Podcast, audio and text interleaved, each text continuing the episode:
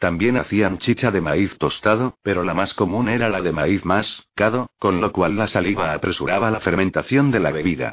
Leemos en Cobo, al respecto. La chicha más ordinaria que beben los indios del Perú es la que hacen de maíz masticado, no mascan todo el maíz los jóvenes y las mujeres viejas, sino parte de él, que, mezclado con lo demás, sirve como leva, dura. La cual tienen los indios por tan necesaria para darle el punto a la chicha, 1956. Pito era una bebida elaborada con harina de maíz tostado disuelta en agua. La tenían como bebida refrescante para sus correrías y a veces la endulzaban con miel de abejas o de caña de maíz. Preparados con papa, las diversas variedades de papas se comían durante su cosecha. Cuando faltaba la papa fresca, preparaban las papas deshidratadas llamadas chuño, morayo mora, cha. Guamampona de Ayala, en su calendario agrícola, constantemente menciona las papas primeras, yuyo papa, las papas pequeñas, chaucha, y la maguay, papa que según parece correspondía a otra clase de papa temprana. Eran propios para su comida los meses de junio y julio, cuando se cosechaban, y el resto de los meses se comía la papa deshidratada. Comentarios a la cocina precolombina 160. Chuño Este preparado lo hacían generalmente con un tipo de papa algo amarga llama, daluki, el procedimiento, según Cobo, es como sigue. El tiempo de la cosecha de las papas es por los meses de mayo o junio, cuando en las tierras que se dan comienza el rigor de los fríos y hielos. Pues encogiéndolas, las tienden en el suelo, donde les dé de día el sol y de noche los hielos, y al cabo de 12 o 15 días se ponen algo arrugadas, pero todavía muy aguanosas. Entonces para exprimirles toda el agua que en sí tienen, las pisan muy bien y las dejan al sol y al hielo por otros 15 o 20 días, con que quedan tan secas y livianas como un corcho, muy densas, empedernidas y tan encogidas, que de 4 a 5 anegadas de papas verdes no sale más que una de chuño, así llaman a estas papas después de secas de este modo, 1956. El chuño puede durar varios meses y lo utilizaban en vez de pan de maíz, cuando no lo podían cultivar o no había cosecha. Dice Cobo que en las provincias del Collao solo comían chuño en vez de pan. En la actualidad los uros del lago Titicaca continúan preparando el chuño de ancestro precolombino. Moray era otro sistema de deshidratar las papas para su conservación, de acuerdo con las noticias del citado cronista, y estaban destinadas para la mesa de personas de mayor rango. Veamos su relación. Para los caciques y gente regalada, se hace una suerte de chuño más delicado y de más estima, el cual se hace de las papas blancas de esta manera. Que después de secas al sol y al hielo, las tienen por dos meses metidas en agua y luego las vuelven a secar al sol, con que quedan por dentro muy blancas, Cobo, 1956. Huatúa consistía en asar las papas frescas a la brasa o en los hornos subterráneos que solían utilizar para cocer tubérculos y carnes. Las papas asadas las comían recién cosechadas y por lo general, directamente en el campo. Se acompañaban además con carne de cuy y solían agregar al horno hierbas aromáticas, para que quedaran aromatizadas. Cobo menciona la práctica de poner las hierbas huacatá y el paico en buen número de sus preparados. 161 y los incas y los cronistas de Indias. Locro aparentemente era su plato estrella, el más esmerado en su preparación y contenía una variada cantidad de carnes, legumbres y papas frescas y enchuño. La carne principal era la deshidratada de llama, o charqui. Cobo describe el plato en parte, aunque no lo elogia, quizás por el poco aprecio en que tenía lo nativo, según se ha visto. De esta cecina que ellos llaman charqui, y de la carne fresca no sabían más que una suerte de olla o guisado llamado locro, con mucho ají, chuño, papas y otras legumbres. El mismo guisado hacían de pescado seco que también lo usaban mucho, 1956. Agrega también que sazonaban el locro con la hierba cochayuyu. Para lo cual, amasaba la hierba y seca, que venden los indios hecha panecillos, Cobo, 1956. En otra parte de sus relatos, el fraile anotó la adición de la acopcha al locro, que actualmente conocemos como pepino de rellenar. Acosta también mencionó el conocido plato. Cómense también las papas así frescas, cocidas o asadas, y un género de ellas más apacible que se da también en los lugares calientes, hacen cierto guisado o cazuela que llaman locro, 1940. Tenemos entonces que las papas las comían en todas sus formas y preparaciones, tanto verdes como en sazón. Carapulcra. Era una preparación elaborada con trozos menudos de papas secas, charqui, grasa y condimentos, según nota de Luis Masón, citando a Antónez de Maiolo en el libro La papa entre las culturas andinas, 1991. Preparados con quinoa pisqui de quinoa se trataba de un plato donde los granos de quinoa se hervían en un caldo hasta que reventaran, tal como el arroz o los garbanzos, según relaciona Cobo, 1956. Cieza, 1962, en repetidas ocasiones, dice que tales semillas ya cocidas, tenían el aspecto del arroz que se comía en España. Hojas de quinoa guisadas Las hojas tiernas de la planta las guisaban como las espinacas y las acelgas, con condimentos. También anota Garcilaso de la Vega, 1967, que hacían otros diversos tipos de potajes, es decir, que fuera de este guiso preparaban las hojas en otras formas, seguramente en sopas o también crudas con ají, lo que indica que variaban su preparación y no se trataba de un plato monótono. Comentarios a la cocina precolombina 162. Tortillas de quinoa Los granos de cereal los molían, sacaban harina y una vez amasada, elaboraban tortillas asadas como las de maíz. Codo anoto. Hacían tortillas de harina de quinoa, muy parecidas a las del maíz, 1956. En Bolivia estas galletas se conocen hoy en día con el nombre de pisquiña, de acuerdo con lo anotado por Pérez Arbeláez, 1990. Cañaba era la bebida fermentada de la quinoa o chicha de quinoa. Dice el cronista que la preparaban para ser tomada en días señalados, Cobo, 1956. Luego, no era una bebida corriente, sino para acompañar algunos de sus múltiples festejos. En la actualidad, esta bebida fermentada se llama aloja o chicha, según el mismo científico, Pérez, 1990. Preparados con otros tubérculos y legumbres que así llamaban a la oca, oxalis tuberosa, deshidratada y servía para acompañar otros guisos. La misma planta la comían también cruda, asada o cocida, para variar su preparación. Cobo dice que todas formas era de muy buen sabor, 1956. Chupi era una especie de cocido hecho con diversas carnes de res, pescado, cereales, tubérculos y hortalizas, según lo anotado por Manuel Lucena Salmoral, 1990. Apichu era un guiso de batatas aderezado con hierbas y especias de las Indias. Pachamanca es la oca cocida en sopa.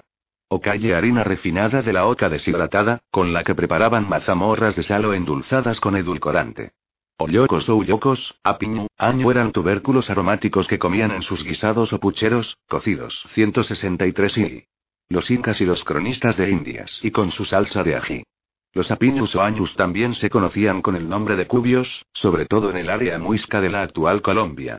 Según parece por la clasificación de Bukasov, 1981, son algo diferentes a los peruanos, aunque Patiño, 1964, los clasifica como de una misma clase.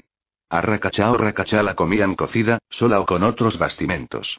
Yuca dulce o bomiata la echaban en la olla en lugar de nabos, de cualquier manera, tiene muy buen sabor, como quien dice la comían cocida aunque otra noticia dice que también la asaban a la brasa.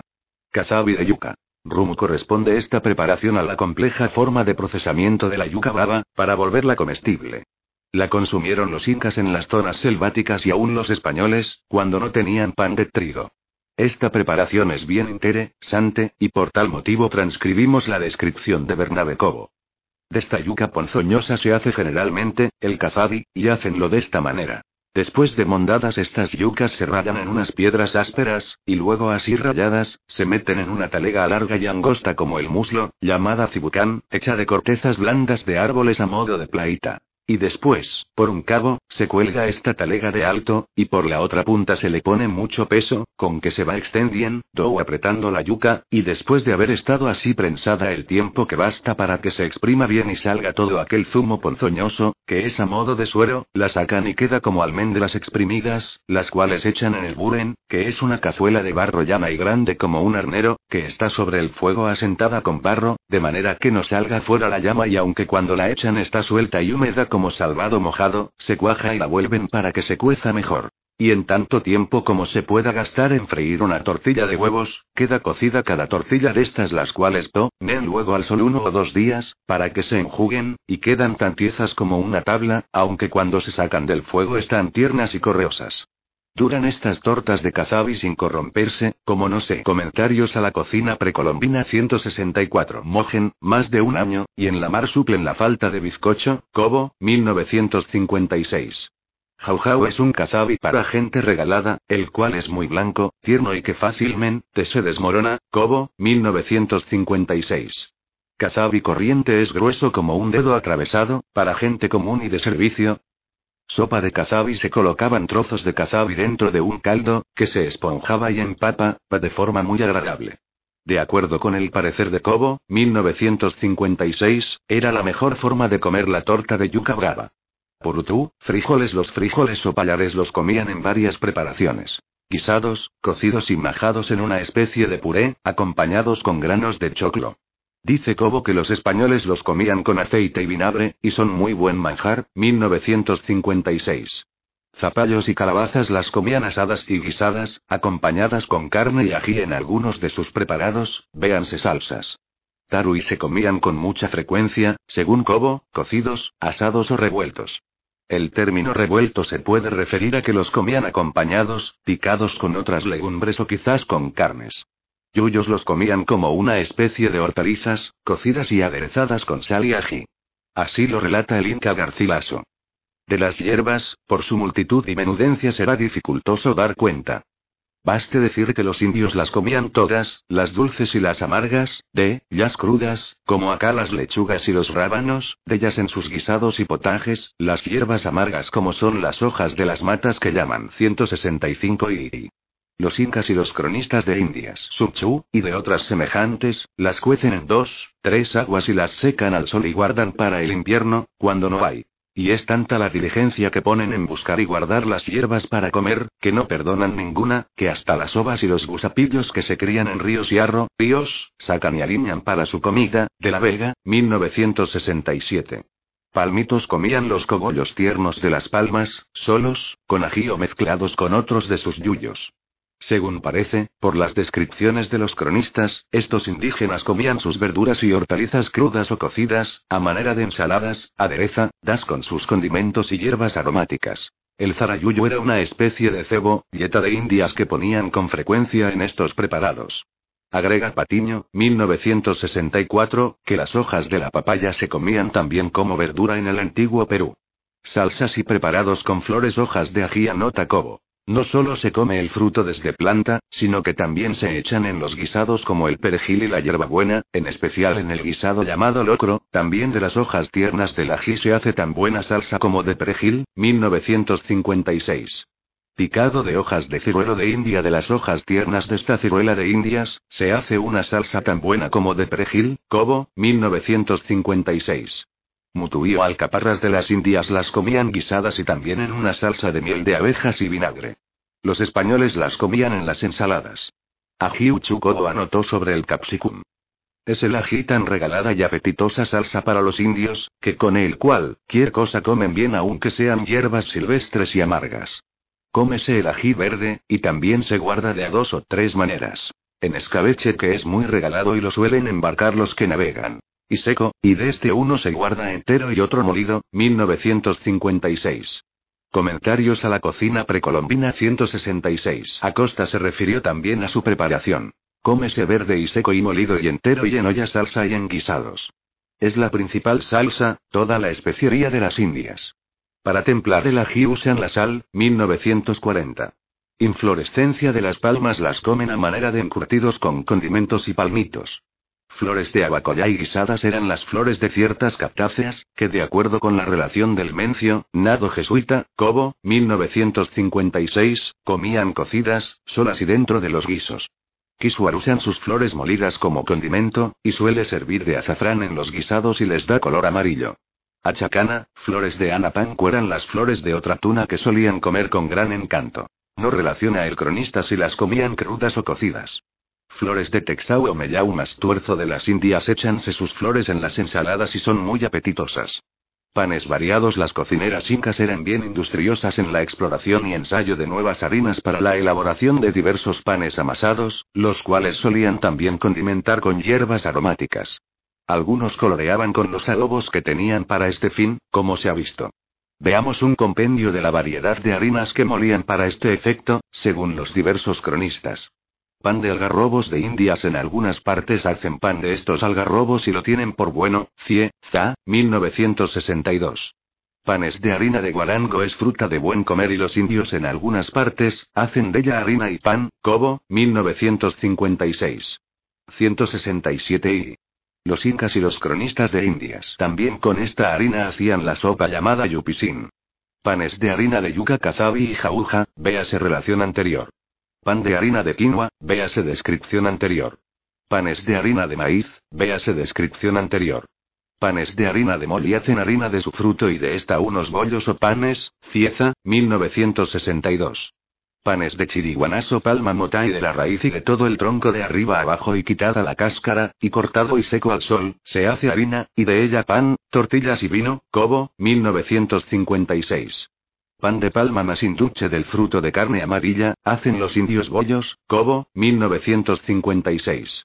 Vinos chichas, vinagres fueron generalmente malos comedores, quiero decir de poco comer. En el beber fueron más viciosos, de la Vega, 1967. Azúa chicha de maíz.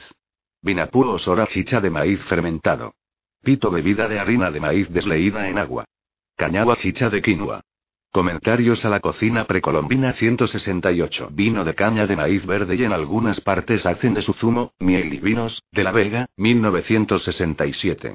Vinagre de zara de la misma harina y agua simple hacen brebaje de beber, y del brebaje hace, dándolo como los indios lo saben hacer, se hace muy lindo vinagre, de la Vega, 1967. Chicha de palma más induche de los bollos hechos del fruto, hacen chicha que es su vino, Cobo, 1956. Vino de palma motaquí cortando el cogollo y cavando el tronco por arriba, se hinche en pocos días de un licor muy oloroso y de buen sabor que sirve de vino a los indios, Cobo, 1956. Que lleno frutilla de Chile es la misma fresa de las Indias, que según afirmación de Cobo, era común en todas las regiones, solo que se reseñó por primera vez en Chile y de ahí tomó su nombre. Hacen de ella chicha, que es su vino, Cobo, 1956. Chicha de chuño respecto a la chicha elaborada a partir de la harina de la papa, decía Guamampona de Ayala. El que comía chicha de chuño, tenía menos fuerza, que el que comía chicha de maíz, 1980. Chicha de molle o mulli de una fruta muy menuda que cría este árbol, hacen vino o brebaje muy bueno. Y vinagre y miel harto bueno, con no más de deshacer la canti, da que quieren de esta fruta con agua en alguna vasija y puesta al fuego, después de ser gastada la parte perteneciente, queda convertida en vino o en vinagre o en miel, según el cocimiento, Cieza, 1962. Agrega Cobo que esta chicha era muy fuerte, aunque era la de mayor agrado entre los indígenas. Los indios la tenían por las más preciosa y regalada, 1956.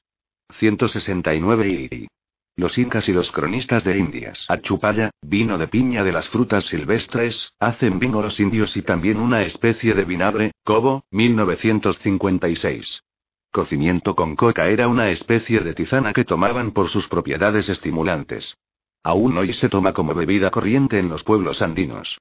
Cobo escribió que también la tomaban por sus propiedades medicinales. Entra la coca por su estipicidad en los vinos y cocimientos estípticos, 1956. Respecto al uso de la palabra vino, con significación diferente a la bebida de, ribada de la uva, se empleó en las anteriores descripciones debido a que en todas las crónicas le aplican tal denominación genérica a las bebidas fermentadas que los amerindios solían beber en forma cotidiana. Preparados con algunas frutas en general, las frutas las comían al natural, acompañando sus comidas o tan, bien como golosina de distintas horas del día. Sin embargo, se logró conocer la forma en que comían algunas de estas, por lo cual lo reseñamos para completar la información. Palta la comían en tajadas, con sal o miel de abejas o de caña. Mamey se comía en ruedas, crudo y también guisado. La semilla se agregaba al choco, late para variar su sabor. Achupalla, piña, ananás, suélese preparar para comer hecha rebanadas, y echada algún tiempo en agua sal, Cobo, 1956. Vimos también que de la fruta hacían una especie de bebida fermentada y un vinagre para sazonar. Cachún, pepino de las Indias lo comían directamente por su frescura, pero también tomaban su jugo o zumo. Comentarios a la cocina precolombina 170. Lúcuma es muy parecida al mamey y la comían asada. Preparados con carnes guisado de chiche comen así crudo los indios como los sacan del río. Y los he visto yo der frescos en los pueblos de indios. Y con tenerlos amontonados, están todos vivos bullendo. De esta manera cómenselos a puñadas los indios como si fueran confites. También los guardan para salsa preparándolos de esta manera. Después de tostados y molidos, hacen de ellos unos panecillos como de oruga, que se conservan mucho tiempo de los cua, les se hacen con mucho ají, una salsa muy regalada y apetitosa para los indios y no mal recibida por los españoles, cómese con esta salsa pez, cado y cualquier otra cosa. Camarones los comían cocidos y también deshidratados. Anchoretas las comían secas condimentadas con ají. Bagres, bagres o jecuas es sabrosísimo comido en empanadas, Cobo, 1956. Por la relación de Cobo, se colige que lo preparaban para rellenar su sempa, nagas de maíz. Lo comían también salpresado y seco, que además servía como avío de viaje. El cronista menciona una preparación llamada surubí, que le agradó mucho, pero no se pudo precisar cómo estaba preparada. Pámpano, lenguado o sierra de Paitacoba los califica como excelente manjar y anota que se comían frescos asados, y eran de gran regalo. Palometa se cocina en trozos y es pescado gustoso y de gran estima. Parece, por la descripción, que el pescado se cocinaba en una olla, con los adobos, tubérculos y 171 y los incas y los cronistas de Indias legumbres acostumbradas. Estas especies de pucheros solían acompañarlos con variados ingredientes, de acuerdo con lo que estuviera en cosecha, o con lo que intercambiaban en sus mercados. Es de presumir que la otra serie de pescados anteriormente relacionados tuviera preparaciones similares, pero como es natural, solo nos hemos limitado a transcribir las que se encontraron debidamente documentadas. Llamar estos pescaditos se comían secos y también en guisados, a vuelta de otras cosas, especialmente en el guisado llamado locro, Cobo, 1956. Ranas cómense no solamente frescas, sino también las secan para guardar. Tortugas hace ata potaje, y se usa su grasa y sus huevos. Guanaya ave marina con la cual hacían un guiso muy apetecible llamado la guayacuc. Cobo, 1956, no describe nada más, pero el término guiso implica un preparado de cierta complejidad, porque en el caso contrario, el cronista, por lo general, dice cocido. Pisacas dice el cronista que se comen frescas. No dan ningún otro detalle y en general para las aves comestibles, se limita a decir que son de comer o buenas de comer, Cobo, 1956, pero omite los detalles de su preparación. Solo para el lacro dice que lleva pescado, carne de llamas y aves. Cui, la hucha suelen hacer un guiso de él entero, habiéndole sacado el vientre, con mucho ají y vijas lisas de río, el cual potaje estiman los indios más que otro alguno que los españoles hacen. No precisa en detalle el sistema de cocción, pero es probable que lo comieran asado o cocido, tal como acostumbran hacerlo en la actualidad los descendientes de los amerindios incas. Comentarios a la cocina precolombina 172. Llama, carnero de la tierra dice Cobo que estos carneros los comían más en cecina que frescos y así describe el proceso. Y cecinándola sin sal de esta manera. Partían la carne en piezas delgadas y anchas, y poniéndolas a curar al hielo, y después de secas las adelgazaban majándolas entre dos piedras. De esta cecina que ellos llaman charqui, 1956. Charqui de vicuña de la carne de la vicuña que es de buen sabor y comida regalada, y de ella hacen los indios su más estimado charque o cecina, Cobo, 1956. Carnes a la barbacoa era el sistema de asar o ahumar la carne para que durara varios días. El sistema de cocer las carnes fue común en América prehispánica, según se dejó anotado para la zona mexicana. El socorrido cronista dice al respecto. Asan en barbacoas para que dure varios días, la cual así asada, van gastando después en los guisados. Lo cual aprendieron los españoles de los indios, que no supieron hacer otro género de cecina sino este, para guardar por algún tiempo, la carne, Cobo, 1956. Comidas deshidratadas usan mucho secar las frutas y raíces que son aparejadas para ello, como nosotros hacemos los higos, pasas y otros frutos. Pedro Cieza de León. Tal como se ha visto, los amerindios del antiguo reino del Perú fueron los precursores de la actual comida liofilizada o deshidratada en frío, la cual despojada de su humedad natural podía durar largas temporadas, conservando inclusive su sabor y aroma original. Los incas descubrieron que este sistema permitía no solo el almacenamiento de los alimentos, sino su fácil transporte durante sus múltiples desplazamientos. También constituía un adecuado sustento en las épocas inverna, leso de sequías y durante todo el año. Siguiendo al padre Cobo, 1956, se logró reunir un buen número de alimentos que procesaban en Esdier. Comprendía desde las hierbas y condimentos, hasta carnes y pescados, pasando por tubérculos y legumbres. Veamos los que se logra, ron con pilar, porque sin duda son un importante rasgo cultural culinario de los antiguos habitantes de los Andes, que se anticiparon en varios años al importante 173 y los incas y los cronistas de Indias. Adelanto de la tecnología moderna, muy estimado en la actual época de la fast food y del quehacer rápido y sostenido. Papas. Para hacer la harina de chuño. Yuyos. Algunas hortalizas. Oca. El tubérculo que secado y congelado se denominó calla. Cochayuyu. Condimento para el locro. Ajíes, uchú. Algunas clases de ajíes los secaban para conservarlos. Llamas y vicuñas. Para hacer charqui. Ranas. Las secaban para poderlas transportar y comer. Quechquech. Insecto langosta, les gustaba comerlo seco. Llamar. Pescado pequeño. Bagre, bagre. Pescado grande. Chiche. Pescado renacuajo. Cocopa. Masa de maíz secada al sol. Cazabi. Torta o pan de yuca brava. Guanaya. Ave marina con la que preparaban el guiso yacue. Maca. Tubérculo. Camarones. Los comían frescos y también deshidratados. Coca. Hoja estimulante que usaban seca. Comida afrodisíaca igual que todas las culturas amerindias, tuvieron ciertos alimentos a los que atribuían propiedades afrodisíacas o también para inhibir el apetito sexual. Veamos algunas de las que fue posible identificar. Isaña tiene virtud esta raíz de reprimir el apetito venéreo. Según vimos en relación pasada, el señor Inca la mandaba comer a los soldados cuando estaban en alguna misión, para que se olvidaran de sus mujeres. Cuchucho es de temperamento caliente y afirman los indios que provoca la lujuria.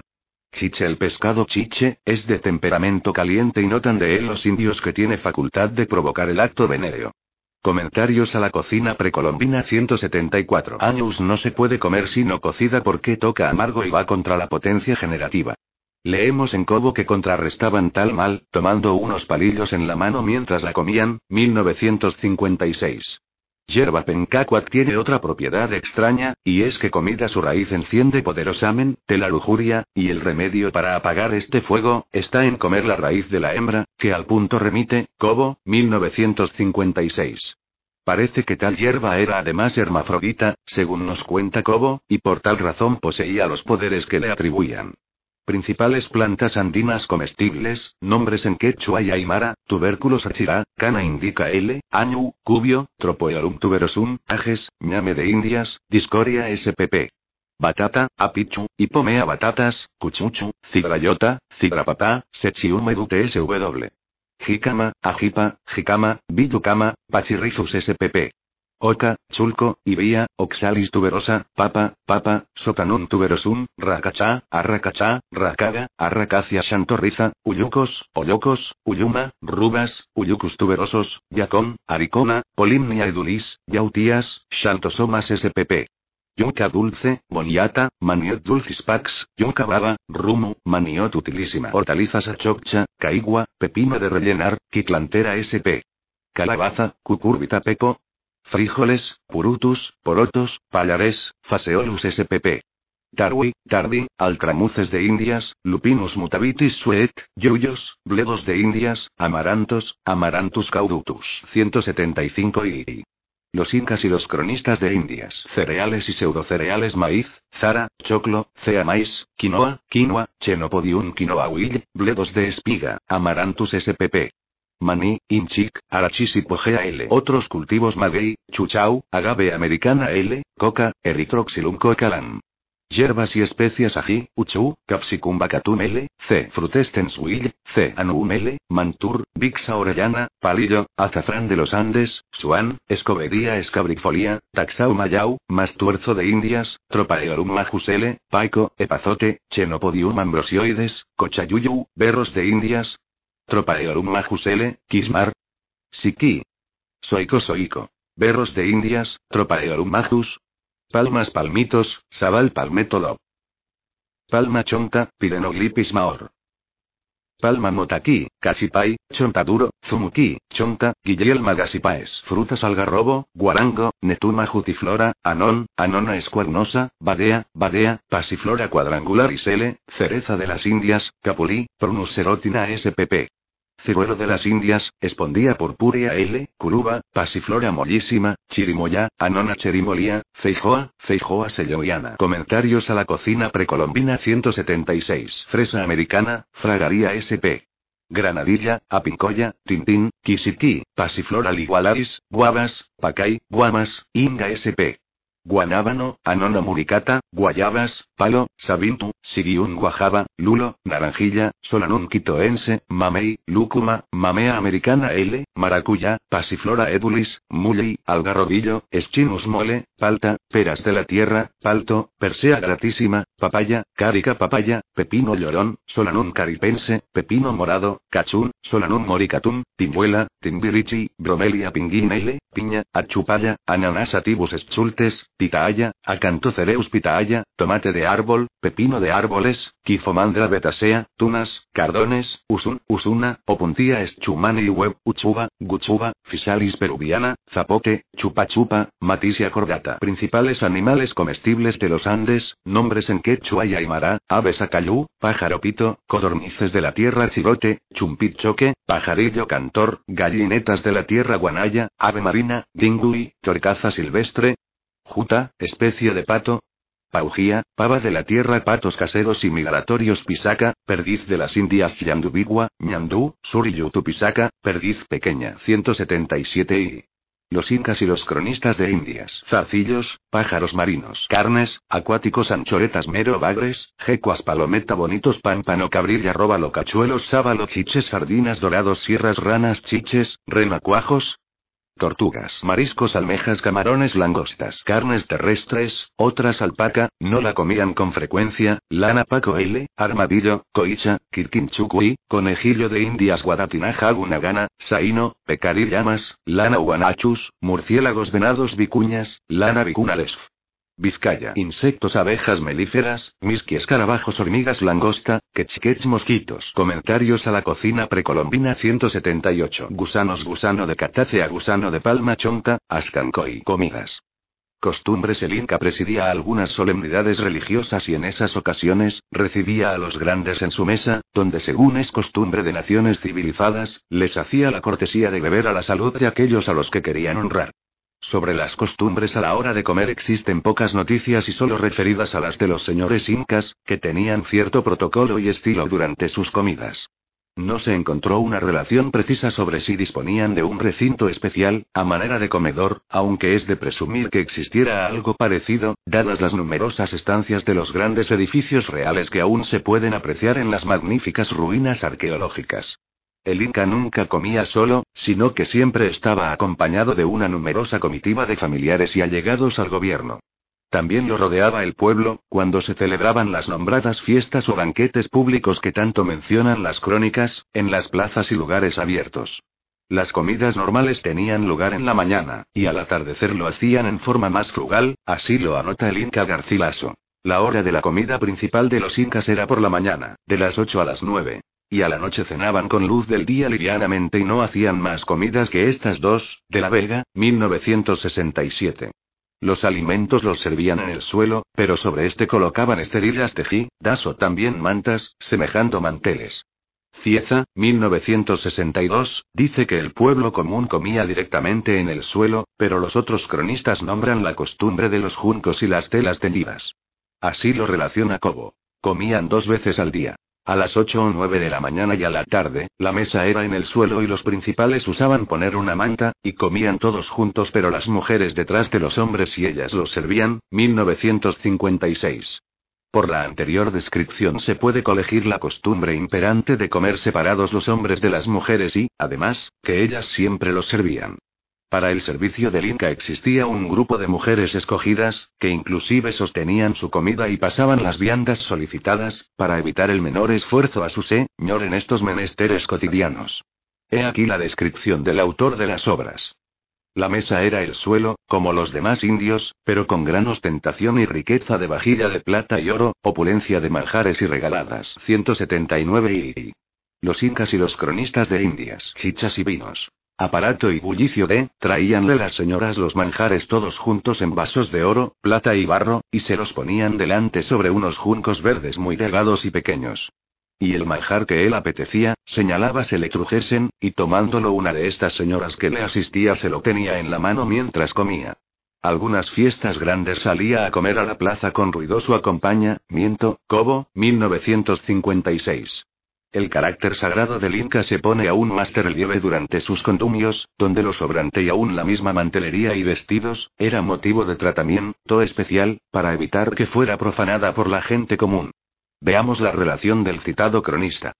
Todo lo que se levanta de la mesa, y cuántas cosas tocaba el Inca con sus manos, lo guardaban los indios en petacas. De manera que en una tenían recogidos junquillos que le echaban delante cuando comía. En otra, los huesos de las aves y carne que alzaban de la mesa. Y en otra los vestidos que desechaba, finalmente todo se guardaba en un bohío, que tenía a su cargo un indio principal, y en cierto día del año lo quemaban todo, Cobo, 1956. El único mobiliario estaba representado por un pequeño asiento de madera primorosamente decorado, que era privativo del señor Inca. Comía el rey asentado en un banquillo poco más alto que un palmo, que era el asiento de los señores llamado Duotiana. Era de madera colorada muy linda y teníanla siempre tapada con una manta muy delgada, aunque estuviera el Inca sentado en él, Cobo, 1956. El Inca comía con gran majestad y extrema pulcritud personal. Así lo relaciona Pedro Pizarro, quien como escribano y acompañante de su hermano Francisco tuvo oportunidad de comer con Atahualpa, a quien sacrificó después en forma inmisericordia. Leemos al relator citado por Bonagen. Un día al estar comiendo, le cayó algo de alimento en la ropa, y se levantó con presteza retirándose a un aposento interior y volvió al poco rato con una vestidura y manto café oscuro, hecho de pieles de murciélago, 1961. Todos los cronistas coinciden en describir las ricas vajillas de oro y plata del señor Inca y las propias de los templos, que se usaban durante determinadas ceremonias religiosas cuando se ofrecían comidas especiales. Dice el citado fraile que en los templos tenían vasos de oro llamados vilques, donde bebían chicha en comentarios a la cocina precolombina 180. Honor de los muertos. Si recordamos lo anteriormente mencionado, ciertos bollos de maíz amasados con sangre de llamas blancas solo se comían en la festividad señalada y eran servidos en la vajilla de plata del Templo del Sol. Sacaban estos bollos de maíz, amasados con sangre de carneros blancos llamas en unos platas grandes de plata y de oro de la vajilla del sol, que estaba dedicada para esto. Los antiguos peruanos tenían gran habilidad y gusto para elaborar distintos recipientes destinados a servir sus comidas. Muestras de la abundancia de diseños y hermosa policromía pueden admirarse en los distintos museos peruanos. También elaboraron recipientes monocromos, de exquisitas formas, y emplearon creativas decoraciones para los recipientes de calabazo. Veamos la crónica correspondiente. Las piezas que usan en este menester comer son no más que de dos o tres maneras. Ollas de barro sin vidriar, en que antiguamente pinta, van diversas pinturas, como también en los cántaros y demás vasijas. Platos de calabazas secas del tamaño de pequeñas porcelanas de barro y de madera. Las de palo les dicen meca, y las de barro pucú. Y cazuelas medianas de barro que llaman chuas. La vajilla de los nobles y señores principales era antiguamente de plata y oro, Cobo, 1956. Y más adelante, Cobo completa la descripción. Vajilla de barro, mate, madera, los llamados queros, pintados con barniz brillante para beber la chicha, los principales de oro y plata, 1956. El padre José de Acosta amplía la relación sobre la utilización de los recipientes elaborados en calabazo seco. La corteza de calabazo la utilizan una vez seca como canastos o platos en que ponen todo el aderezo para una comida, de otros pequeños, hacen vasos para comer o beber, y labranlos graciosamente para diversos usos, 1940. Como utensilios para comer, emplearon cucharas del mismo material de cala, bazo, los caparazones de tortuga y algunas palas de madera. Los incas tenían muy desarrollado el sentido social, que se manifestaba en las numerosas reuniones y fiestas a las que asistían regocijados. Era común que todos aportaran diversas preparaciones para el gran banquete, con lo cual la comida era variada y muy abundante. Así lo anota el cronista. En los banquetes todos llevaban lo que iban a comer y así también intercambiaban sus viandas por lo cual era variada, Acosta, 1940. También tenían comidas especiales, como el maíz tostado y las diferentes clases de chicha, para ofrecer a los visitantes como rasgo de hospitalidad. 181 y... Los incas y los cronistas de Indias. Un dato interesante que vale la pena conocer se refiere a que los antiguos peruanos tenían gran aprecio por las flores y usaban llevarlas a sus fiestas como señal de gran estilo, principalmente las flores de la granadilla, que era muy estimada por su rara belleza. Así lo consignó Acosta. En sus bailes y fiestas usan los indios llevar en las manos flores de granadilla y otras los señores y reyes, tenerlas por grandeza, 1940. La cocina y sus utensilios Bernabé Cobo reseñó una especie de estufa de leña, en barro compacto, que los peruanos construyeron y que servía también de horno para asar sus carnes, tubérculos y mazorcas, técnica de cocción muy usada por ellos. Así es la descripción del adelantado utensilio doméstico, que además economizaba combustible.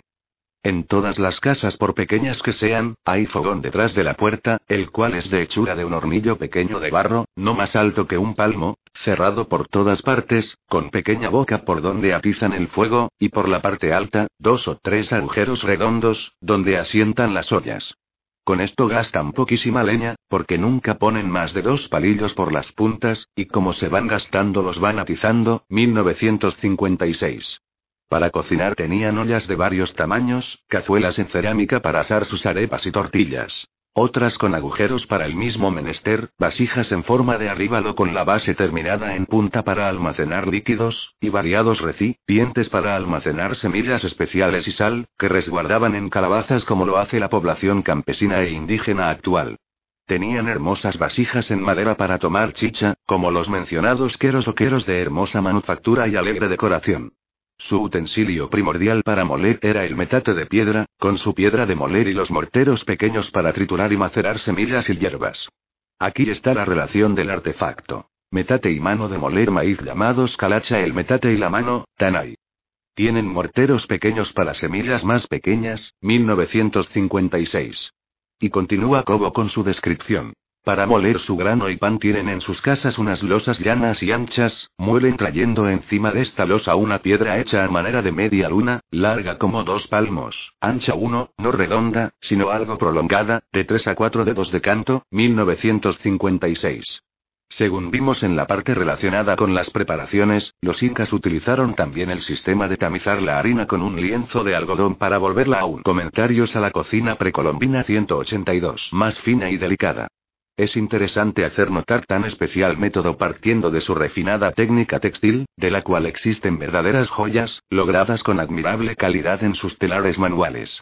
La cestería ocupó otro renglón importante en cuanto a manufactura de objetos para uso doméstico se refiere, empleados para almacenar y transportar los productos. Se vio que la comida y los objetos del Inca se guardaban en petacas en forma de cajas.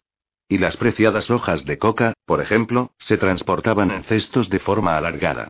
Acosta realizó la descripción. Métenla con mucho orden en unos cestos largos y angostos, y cargan los terneros de la tierra, que van con esta mercadería en manadas, con mil, dos mil y hasta tres mil cestos, 1940.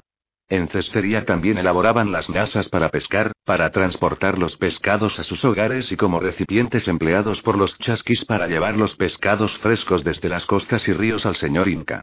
Síntesis analítica de la cocina prehispánica peruana Ejes alimenticios papa. Maíz. Quinoa. Legumbres, yuyos. Características generales abundante. Variada. Picante. Cocida. Deshidratada. Afición a las bebidas fermentadas. Aromática. Uso constante de colorantes naturales. Simbólica, mágico-religiosa. Tecnología deshidratación con frío y calor. Tamizado con lienzo de algodón. Molido con piedras especiales. 183 y. Los incas y los cronistas de Indias. Sabores picante por el ají. Aromático por adición de hierbas aromáticas. Dulce por adición de miel de abejas y caña de maíz. Añejo. Comida deshidratada, no fresca. Ahumado. Cocción. Cocido en ollas, dentro y fuera de la casa. Tostado en platos de barro. Asado a la brasa y en hornos subterráneos o en estufa. Asado en barbacoa, ahumado, al aire libre. Estilo de cocina predominio de lo cocido. Cruda, en ceviches y bebidas. Especializada. Para festividades religiosas, cotidiana y del poder, con imaginación y buena calidad de materias primas. Condimentada. Ají, hierbas y colorantes. Uso de salsas y aderezos, como flores. Significación mágico-religiosa. Ingestión cosmosimpática relacionada con la agricultura. Comida social para reafirmar el etos. Cocina estratificada para gente de alto nivel. Para el pueblo común. Trabajo culinario generalmente femenino. Elaboración de la chicha por las mujeres. Trabajo agrícola masculino, ayudado por las mujeres. Trabajo de caza y pesca. Comentarios a la cocina precolombina 184 masculino. Clase de cocina natural. Fresca y deshidratada. fermentada en sus bebidas. Uso de carnes, verduras, cereales y frutas, comida religiosa, ofrenda. Cruda, cocida y tostada. Ayunos de comida apreciada e ingestión cosmosimpática. Comida ofrenda. Llamas, cuyes, maíz reventado, bebidas fermentadas. Comida deshidratada deshidrataba un buen número de alimentos con frío y calor. Mariscos, carnes, hierbas, hortalizas, tubérculos. Comida con significación sexual. Varios alimentos tenían esta significación, para inhibir o propiciar la sexualidad. Conservación de alimentos por deshidratación, ahumado y salado. Utensilios para cocinar y para comer. Presencia de recipientes para cocinar, tostar, almacenar en cerámica, cestería, calabazo. Instrumentos en madera, para las labores de cocina. Para comer tenían vasijas, platos y copas en oro, plata, cerámica, madera y calabazo. Cucharas en mate y concha de tortuga. Utensilios en piedra para transformar los alimentos. Uso de cernidores en tela. 185 y. Los incas y los cronistas de Indias. Vasijas cerámicas con formas de tubérculos y frutas antropomorfas para beber diferentes líquidos. Balance dietético equilibrado. Presencia en su alimentación cotidiana de nutrientes básicos. Proteínas, glúcidos, lípidos, vitaminas. Dieta mixta de cereales, carnes, legumbres y frutas. Consumían alimentos energéticos, reguladores y formadores de músculos y células. Vitaminas A la obtenían del consumo de ajíes, frutas amarillas, hortalizas, huevos de aves nativas. B consumían alimentos del complejo B, que aportaban niacina, tiamina y riboflavina. B1 frijoles de varias clases, pescados. B2 frijoles, carnes, huevos. B3 maní, inchic, carnes en general. B6 paltas, carnes, quinoa. B12 mariscos, pescados. C hortalizas, papas, ají, piña, pitahayas, uchugas, pimuelas, frutas en general, paltas. D pescados. E frijoles, pallares. H miel de abejas. Ácido fólico frijoles, papas. Proteínas alimentos con proteínas y sus 22 aminoácidos o por lo menos, con los 8 esenciales. Carne de camélidos, cuyes, pecaríes, patos y otras aves, venados, tortugas, peces y mariscos, gusanos de palmas, insectos, maíz, paltas, quinoa, frijoles, otros. Comentarios a la cocina precolombina 186. Carbohidratos naturales, glucosa, miel de abejas y de caña de maíz, frutas, maní, frijoles. Almidones, papas, otros tubérculos, maíz, quinoa, frijol, yuca. Calcio, mariscos, quinoa, pescados, yuyos, hierbas. Hierro, mariscos, pescados, legumbres, maíz, frijol, maní. Fósforo, maíz, quinoa, legumbres, pescado. Persistencias de la cocina inca en la actualidad han sobrevivido pocas preparaciones indígenas y algunos productos amerín, dios siguen consumiéndose, pero ligados a otros introducidos, con lo cual la actual cocina peruana puede considerarse como aculturada o mestiza. Cocina peruana actual La cibaria del Perú contemporáneo no exhibe una caracterización tan marcada como la mexicana, aunque persisten los preparados con papas, locros, especie de pucheros, el ceviche de pescado o mariscos crudos, los frijoles en puré, las payas y el infaltable y picante ají como aderezo típico. La quinoa, que hacía parte importante de la dieta precolombina, no logró imponerse y solo la comen los campesinos e indígenas superstites, en una especie de galletas compactas llamadas quispiña y fermentada en chicha, que también denominan aloja. Los platos ofrecidos como criollos o nacionales tienen una marcada intrusión de alimentos importados. En el Perú actual, los preparados en general son mestizos o aculturados. Por ejemplo, el precolombino puré de frijol siempre lo acompañan con tajadas de carne de buey. Sus famosos anticuchos corresponden a trozos de corazón de res, espolvoreados con pimienta. Las empanadas peruanas son una copia de las de Galicia, con un relleno de ascendencia ibérica como son las aceitunas, pasas, cebolla y carne molida de res. Otros productos de la cocina 187 y los incas y los cronistas de Indias peruanas son elaborados a partir de alimentos introducidos, como su pastelería y repostería que tienen como base el azúcar. También entre las frutas hay predominio de las importadas sobre las nativas, a pesar de su sabor y aspecto delicioso y atractivo. Acostumbran comer unas tortas de papas que denominan causa, nombre curioso y al que no se le encontraron antecedentes, a menos que se trate de una panización del quechua chaucha o papa pequeña. Llevan, fuera de la papa en puré, los siguientes ingredientes importados. zanahorias, ajo, mayonesa, aceitunas, jugo de limón, aguacate y ají amarillo, estos sí nativos, información personal, Rosalía Chávez. Otro plato típico es la picana, que se prepara con huesos de ternero. A pesar de que en la zona rural continúan preparando el precolombino charqui de carne de llama, ya lo prefieren con carne de res. Y al delicioso y sin par ceviche, de auténtico ancestro precolombino, le variaron su antiguo aderezo de ají y lo sustituyeron por el jugo de limón, pimienta y las cebollas traídas de la península. Las humitas o bollos de maíz tierno, aparecen totalmente aculturadas porque además se cuecen en leche y se adoban con cebolla, ajos y pimienta. Examinemos otros de los platos nacionales, en los cuales predominan ingre, dientes traídos del viejo mundo a partir de la conquista.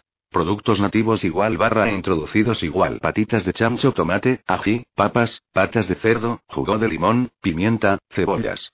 Patitas con garbanzos, patitas de cordero, aceite de oliva, garbanzos, ajos, pimienta, tomate y sal. Papas a la huancaína, salsa de queso, huevos de gallina, papas y ají. Berenjena con tomate, plato mixto que además tiene queso, pimienta negra, pan de trigo, berenjena, azúcar.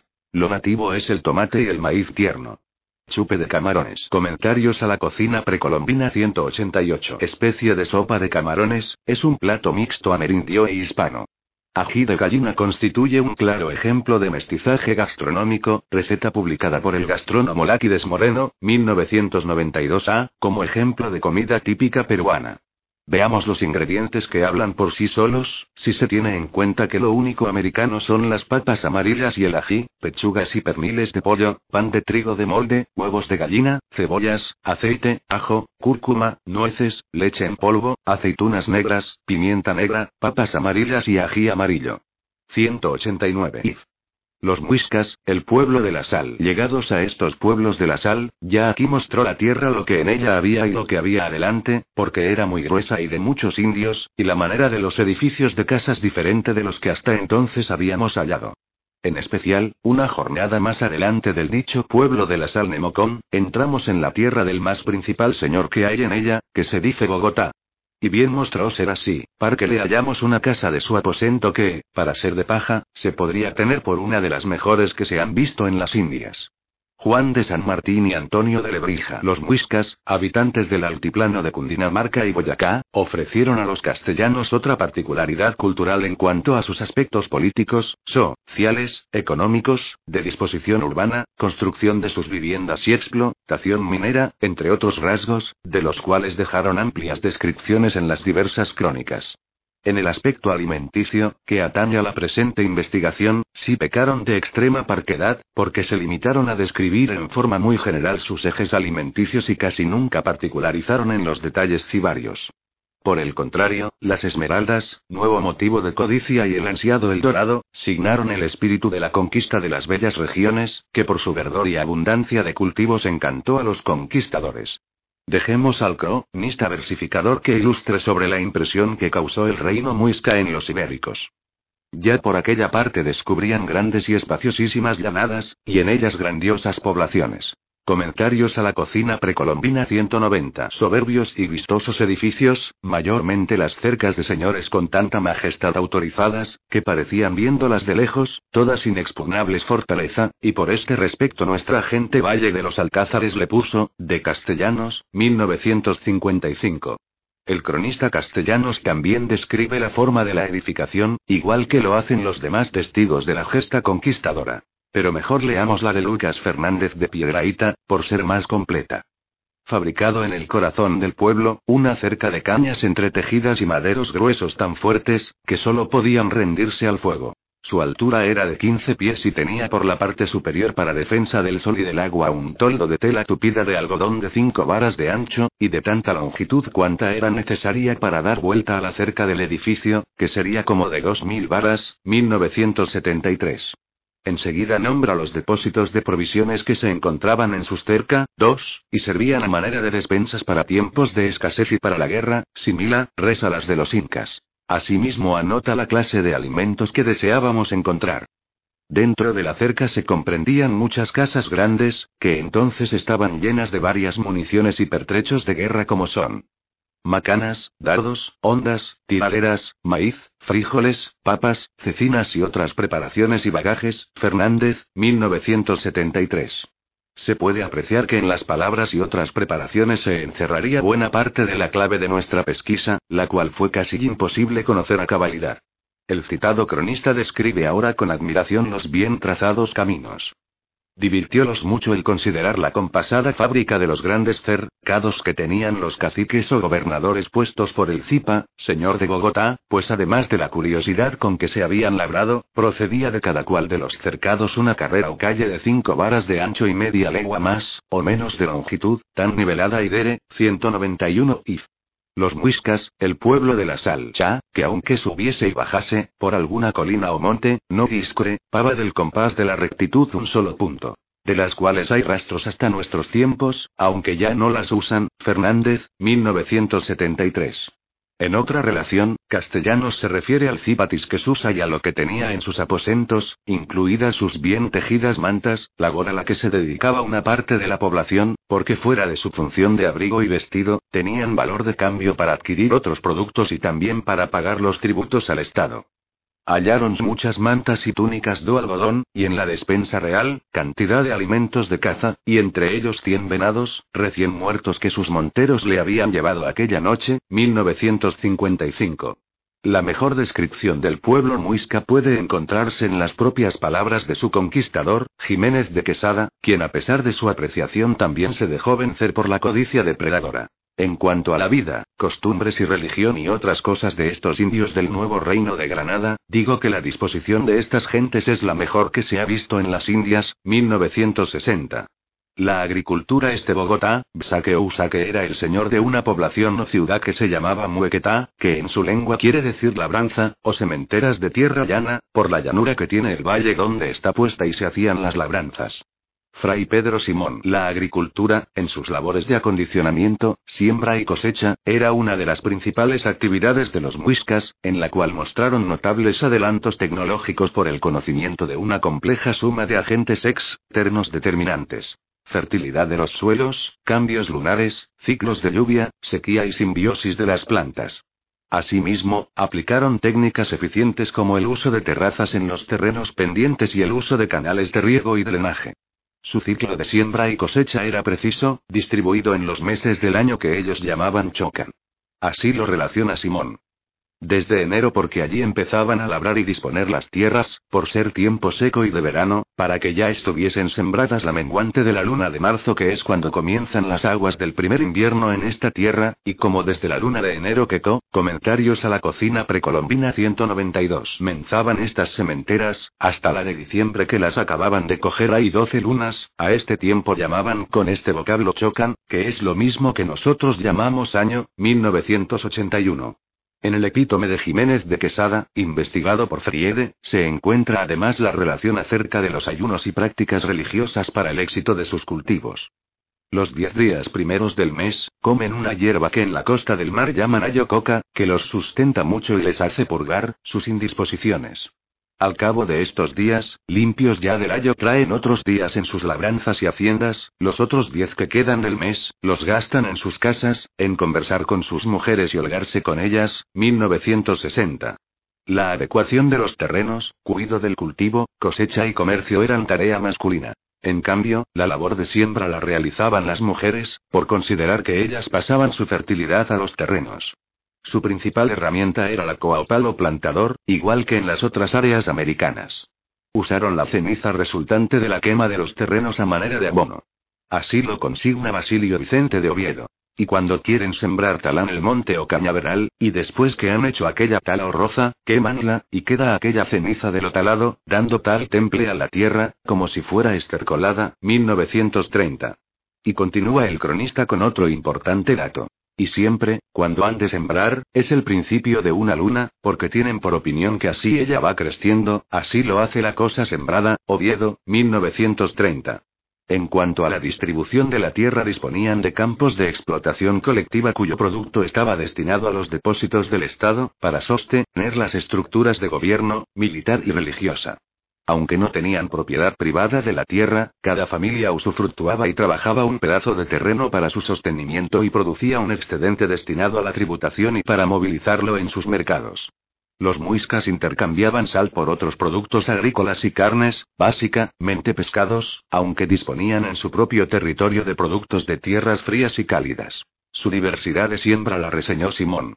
Labranzas que tenían en tierras calientes, de frutas, raíces y algodón, que no se dan en las frías, 1981. 193 if. Los muiscas, el pueblo de la sal. Comercio. Mercados menos guerreros son que contratantes, pues su mayor felicidad estriba en ferias y mercados que celebran en partes señaladas donde vienen en días disputados para ello, con varias y diversas mercancías. Juan de Castellanos. En conjunto, la economía muisca alcanzó un notable nivel de desarrollo, si nos atenemos a la apreciación de Castellanos acerca de que son menos guerreros que contratantes, 1955. En efecto, empleaban buena parte de su tiempo en sus mercados y comercio cada ocho soles, de acuerdo con la relación de Simón, 1981. Dice además el cronista que había importantes sitios de intercambio doméstico en Turmeque, Tocancipá, Funza, Somondoco y Zipaquirá. En Sorocotá se celebran las transacciones con los pueblos vecinos como los guanés, somondocos, chipataes, agataes, saboyas y los tunjas. También anota los contratos efectuados en las márgenes del río Magdalena, de donde obtenían principalmente productos de tierra caliente como frutas y pescados. Lugares de mercado fueron todos los que había de medios en estas dos provincias de Bogotá y Tunja. Pero los más principales se hicieron de ordinario en dos sitios, el uno en los pueblos que están a las márgenes del río Grande de la Magdalena, tierra muy poblada por ambas partes de los indios poinas o como llaman los españoles yaporojes, a estas tierras de estos acudían a hacer mercado los moscas, en especial los del pueblo de Pasca, llevando finas mantas, sal y esmeraldas, Simón, 1981. Agrega Simón que en estas zonas obtenían las frutas de su agrado que eran aguacates, anonias, guamas, caimitos y guayabas, 1981. El concepto de valor de cambio se manifestó con varios productos como sus mantas de algodón, como quedó dicho, con las cuales no solo podían adquirir productos como algodón, oro, coca y alimentos, sino también hasta esposa, que obtenían por mantas. A nivel externo, con la sal y las esmeraldas realizaban otras compras de su interés. Comentarios a la cocina precolombina 194. Como rasgo de importancia de este grupo precolombino, vale la pena destacar su economía mixta de trueque y moneda a la vez, debido a que fueron los únicos indígenas americanos que dispusieron de una especie de moneda de oro para realizar sus tratos. Leemos en Simón aunque nunca usaron de peso para el oro no otra cosa, pues solo para entenderse con oro fundido que eran unos tejuelos redondos hechos en los moldes que tenían para ello, y era su moneda, aunque sin ninguna señal y por eso común a todas las provincias, 1981. Y continúa el cronista. No conocieron moneda de otro metal que de oro, si bien les sucedía de ordinario cuando les faltaba esta, trocar unas cosas por otras, Simón, 1981. Dice Rodríguez Frele que a finales del siglo XV llegó a haber tal exceso de circulante, que el rey dispuso de inmediato que los tejuelos fueran marcados para cobrar su quinto real. Veamos la noticia. Enterado su majestad acerca de la moneda con que estos naturales contrataban y trataban, que eran tejuelos de oro por marcar, de todas leyes, mandó el rey, nuestro señor, que esta moneda se marcase y se le pagasen los quintos reales. Hízose así. Abriéronse cuatro cuños de una marca pequeña para más breve despacho, por ser mucha la moneda que había de estos tejuelos y particularmente la que estaba en poder de mercaderes y tratantes, de esta manera se marcó toda la moneda de tejuelos que hasta entonces había caído, y tanto valía el tejuelo de 20 quilates como el de 15, porque solo se atendía a la marca. Esto no impidió a los indios hacer su moneda, ni tratar con ella. Solo se mandó que por un peso de oro marcado, se diese peso y medio de oro por marcar, y con esto había mucha moneda en la tierra, porque los indios continuamente lo fundían, 1984. Las coyunturas de los dedos eran usadas para medir el tamaño de los tejuelos, en la cual radicaba probablemente su valor. He aquí la relación de Simón para las medidas y las del investigador José Rozo, que las complementan. Usaban medidas de las coyunturas de los dedos de la mano por la parte de dentro, de manera que la circunferencia del tejuelo había de llegar a ambas dos rayas de las coyunturas. Y para los que eran mayores en tratos de mayor cuantía unas hebras de algodón con que daban vueltas a la circunferencia del tejuelo y a todo lo ancho, 1981. 195 if. Los muiscas, el pueblo de la sal. Aba era la medida para el maíz en grano, lana para el palmo, peuca la brazada, cuí y nata para el geme y la carga, que era la medida para lo que podía llevar un indio a la espalda, Rozo, 1984. La minería constituía otro de los pilares de su economía y de sus medios de contratación. Explotaban principalmente las minas de sal de Zipaquirá, Nemocón y Tausa, de donde obtenían la sal para su propio condimento y consumo y tam, bien para comerciarla. Por esta razón fueron conocidos como el pueblo de la sal, que fue la primera noticia que tuvo Jiménez de Quesada y sus expedicionarios en las riberas del Magdalena. También explotaban las minas de esmeraldas y las de carbón mineral, que empleaban como combustible. Así lo relacionó el adelantado Jiménez de Quesada. Sal hay infinita, porque se hace allí en la misma tierra, a donde se hacen grandes panes de sal y en gran cantidad, la cual por contratación por muchas partes, especialmente por las sierras de Lopón, va a dar al río Grande, 1960. De acuerdo con la relación de Fray Juan de Santa Gertrudis, 1970, la sal era fundamental para conservar los pescados del río Magdalena, que consumían secos y salados y así conservados, los muiscas los llevaban al interior sin peligro de descomposición. Para el procesamiento y evaporación de la sal tenían cerámica especializada de gran tamaño, que conocían con el nombre de gachas y también otras de menor tamaño para los panes menores. El fraile describe el proceso del útil condimento en las minas de Nemocón. Y para cuajar la sal hay en medio del cuarto un fogón de a seis varas en cuadro, todo lleno de hornillas. Abajo meten las ascuas y en cada boca una ollita en forma de pera. Estas ollitas las llenan de esta agua salobre ya espesa, y a fuego lento la llegan a cuajar sal, y cuando se va disminuyendo, en lo interino ceban de esta agua ya engrasada y salen estos panecitos de 5 hasta 7 libras cada uno. Esta consola es fábrica, el pueblo es muy rico, los panecillos se llaman catárnicas, San, Tagertrudis, 1970. Es interesante la relación del citado cronista sobre la forma como utilizaban la sal las cocineras amerindias.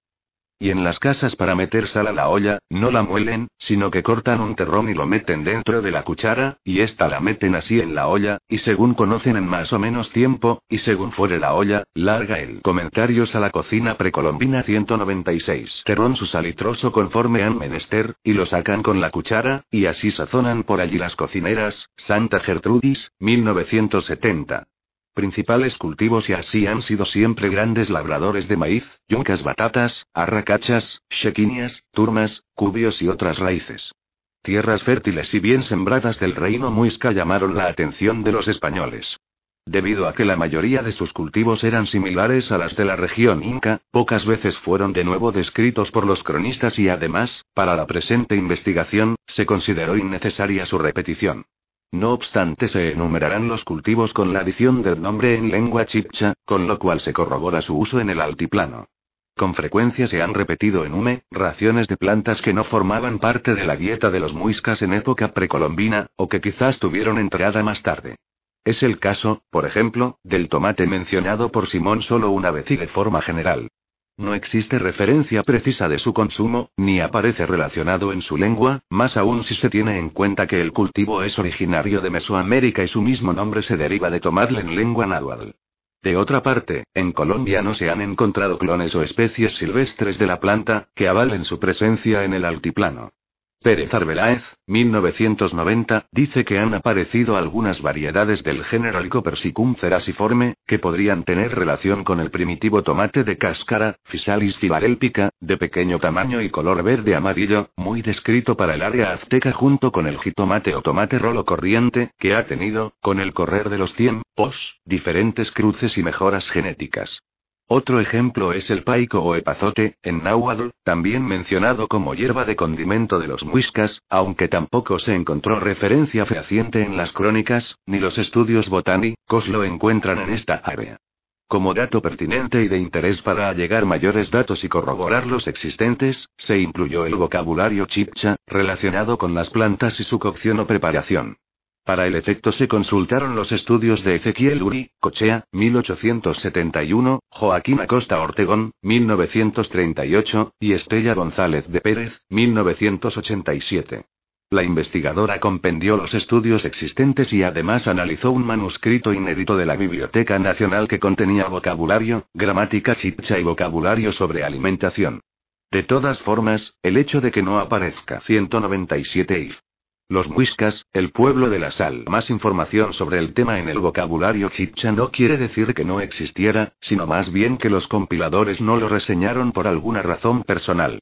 Cereales tabla 3 Nombre Nombre chicha maíz, cea maíz, mazorca pequeña de maíz, hoja cabellos de maíz hoja de maíz maíz desgranado caña de maíz maíz amarillo maíz negro maíz blanco maíz semicolorado maíz tierno maíz de arroz maíz colorado blando maíz colorado caña de maíz seca caña de maíz verde simiente de maíz sobras de maíz maíz sin granar desgranar maíz bollo de maíz maíz en sazón quinoa, quinoa, chenopodium quinoa. Aba apki fica agua amne activa chiscami barra chiscamuy fukiet kijiza fusua muy hachua hichuan yo hichuan muy pochua sasami chichuchua absuma vitago apkuibka chisuka yebun chochoka suba, pasca. Respecto a este cereal o pseudo cereal, la quinoa, existen opiniones encontradas en la actualidad debido a que su consumo no está bien documentado en el Alticla, no, aunque existen evidencias botánicas de su cultivo en épocas precolombinas. Además, al estar su nombre recogido en el vocabulario de lengua chicha indicaría que su uso era corriente en el pueblo muisca. Recordemos que quinoa es la voz quechua para denominar la planta en el Perú. Zamora, 1945, lo menciona en el siglo XVI, como bledo morisco o quinoa. De todas formas parece que sí lo comían, pero no con tanta asiduidad como el maíz o la papa, por ejemplo. Por consiguiente, no ocupó espacio relevante en su vocabulario o no fue identificado por los compiladores del diccionario. Queda la duda flotando. Comentarios a la cocina precolombina 198. Tabla 4. Raíces y tubérculos. Nombre Nombre chicha. Papa amarilla tibayomi. Papa ancha gazariomi. Papa blanca shiriomi. Papa grande cuatiomi. Papa larga kiomi. Papa morada funzayomi. Papa morada por dentro boxioyomi. Papa pequeña lomazaga. Riche. Simiente de papa lonsum. Tiempo de coger papas lomquafillistaka. Dañarse las papas a chujuzansuka. Podrirse las papas a futinsuka. Flor de la papa longi. Papa arenosa kijisayomi. Pago de servicios con papas yomogo. Sobrante del cultivo. Todos los cronistas dieron cuenta de la papa o turma, que era el mismo nombre en Aymara, Fernández de Oviedo, quien tuvo acceso al gran cuaderno de Jiménez de Quesada, se refirió a las yomas o raíces que comían en abundancia, 1959. Castellanos rima sus versos con la papa y además menciona sus variedades, con lo cual se corroboran las variedades arriba anotadas. En Sorocota las casas todas proveídas de su maíz, frijoles y turmas, redondillas raíces que se siembran y producen un tallo con sus ramas, 199 if. Los muiscas, el pueblo de la sal y sus hojas y unas flores, aunque raras, de purpúreo color amortiguado. Y a las raíces desde dicha hierba, que serán de tres palmos de altura, están asidas ellas sola tierra, del tamaño de un huevo más o menos, unas redondas y otras perlongadas. Son blancas y moradas y amarillas, harinosas raíces de buen gusto, regalo de los indios bien acepto, y aún de los españoles golosina, de castellanos, 1955. Batatas, y pomea batatas. Estos tubérculos fueron relacionados por Jiménez de Quesada y Pedro Simón como alimento de los muiscas, diferentes de las turmas o papas. Mucha comida que hallaban de maíz, batatas, yucas, frijoles, aullamas, tomates, y otras mil chucherías de las comidas de los naturales, Simón, 1981. Uyucos, Uyucus tuberosus. Chuguas, en chicha. Jícamas, shikuimas, pachirzus tuberosus. No tiene equivalencia en chipcha, pero de acuerdo con Simón y Zamora, las comían los indios del Nuevo Reino. De todas formas es una raíz de amplio cultivo en Mesoamérica y América del Sur, sobre todo la variedad relacionada. Archirá, cana edulis. Chisgua o rijua en chicha. Según Patiño, 1964, se utilizaron en el área muisca como alimento y también sus hojas para envolver alimentos y tamales. Su nombre chicha puede indicar su presencia en la cotidianidad de estos indígenas. Ibias, ibias, ocas, oxalis tuberosa. Son otras de las raíces comestibles del altiplano mencionadas por Zamora, 1945, y por Fernández de Oviedo, 1959. Cubios, Tropaeolum tuberosum. Son los mismos apiñuañu del Perú. El nombre cubio parece ser voz chicha. Jiménez de Quesada los menciona con precisión. Otras raíces a manera de nabos que llaman cubios, que echan en sus guisados y les es gran mantenimiento, 1973. Yuca, Maniot dulcis. No se encontró nombre equivalente en Chipcha, aunque existe certeza de su consumo en el área muisca, de acuerdo con los datos de Zamo, Ra, 1945, y de Basilio de Oviedo, 1930. La yuca baba, M. Esculenta, la comieron los indígenas de los llanos y es probable que también los del altiplano, pero la comentarios a la cocina precolombina 200 obtenían ya procesada, por intercambio comercial, porque no realizaron la difícil tarea de retirarle el ácido para volverla comestible. Jiménez de Quesada al describir sus comidas nombró en primer lugar el consumo del maíz, luego el de yucas y después el de papas, cubios y otras raíces. Las comidas de estas gentes son las de otras partes de Indias, porque su principal mantenimiento es maíz y yuca. Sin esto tienen otras dos o tres maneras de plantas de que se aprovechan para sus mantenimientos, que son unas a manera de turmas de la tierra que llaman lomas, 1973. Arracachas, racachá, arracacia chantorriza. Según los estudios el azao es una raíz muy antigua, incluso más que la papa. Existen datos generales sobre su consumo en la zona muisca, y además se han encontrado especies nativas. Como la Penelli constance en Bogotá, y la Tolucensis con su variedad multiflora, que también se encontró en México. El monje Santa Gertrudis, 1970, dice que se comía cocida en la olla o asada. Y Simón, 1981, la enumera entre sus raíces comestibles. Hortalizas calabazas, cucurbitáceas. Ciba en chicha. El consumo de uyamas y bazas de varias clases fue común en la América andina y su descripción no es diferente a las de otras zonas comentadas. Zamora, citado por Patiño, anotó. Aulla, más, que son unas grandísimas calabazas, de más de seis dedos de canto, la carne anaranjada de buen gusto, alimento de los pobres, 1964. Bien se puede apreciar que este cronista también hacía distinción entre la comida del pueblo y la de la gente de mayor rango. Frijoles, Faseolus vulgaris. En lengua chichajiste. Referencias del cultivo de frijoles y su consumo aparecen en gran número y ya se han venido citando en varias oportunidades. Oviedo dice que en el Nuevo Reino habían de varias especies, 1930. Lucas Fernández escribió con entusiasmo. Tenían montones de maíz, frijoles, igual que de oro, 1973. Según parece, hacían una especie de bollos con la masa de los frijoles, llamados en chipchajistebun. Especias y condimentos ají, capsicum anuun, C. bacatum, C. frutescens, C. pubescens. Las distintas clases de ají utilizadas por los muiscas y que corresponden a las diferentes 201 if. Los muiscas, el pueblo de la sal, variedades identificadas por los botánicos, están reflejadas en sus nombres en len, chicha. Veamos. Tabla 5. Clases de ají utilizadas por los muiscas. Nombre N chicha. Ají ají largo ají redondo grande ají amarillo ají chiquito ají grande. Cuibsa cuata cuibsa nincua cuibsa guapa cuibsa agua cuibsa cuata cuibsa. El ají en esta cultura tenía la misma importancia que para los aztecas e incas. También dentro del altiplano los ayunos rigurosos de los jeques y del pueblo consistían en privarse de comerlos por unos días por considerarlo como máximo sacrificio. Simón, 1981, dejó consignada la práctica de su aplicación en los ojos, como castigo para las mujeres infieles y los muchachos indisciplinados. Azafrán de raíz o de la tierra, escobería escabrifolia. En Chipchachuegasua o Chiliza, la mata de azafrán la denominaban chuegasuca. Este colorante usado como condimento dentro de las cocinas americanas, parece ser diferente del conocido como achiote, bixa orellana, y en chipchacía. Según los datos de Fernández de Oviedo, 1959, la bixa se usaba en la española más como pintura para usos rituales que como aderezo de las comidas. En la zona muisca, los nombres diferentes de las dos plantas en lengua chipcha pueden corroborar la diferencia aunque no podría afirmarse que sus usos estuvieran bien delimitados. En Quito, Velasco, citado por Patiño, anotó que el achiote sirve para los guisos, 1964. Fernández de Oviedo sí se refirió al achiote como condimento en el nuevo reino de Granada, basado en los apuntes de Jiménez de Quesada. Un árbol se cría en tierras calientes, que él mismo nace, y en las tierras templadas lo siembran, que llaman achiote, que produce unas vainas en que se contiene el achiote, para sazonar las comidas y dar color a los caldos y otros manjares. Dicen que es fresco de cualidad y lo aplican para unos achaques de calor. Fernández, 1959.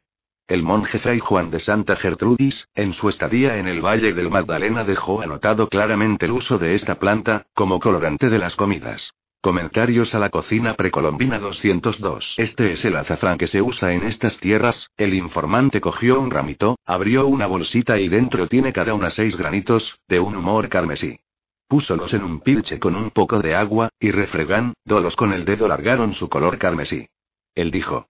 Padre, con solo este poquito hay bastante para dar color a una olla de comida, que se pondrá toda amarilla, y cuanto más le echen se pondrá el color más encendido. 1970. Huascas, gallinas o parviflora. Respecto a estas hierbas usadas como ade, rezo del ajíaco de papa, de ancestro precolombino, tampoco se encontró una cita precisa sobre su uso.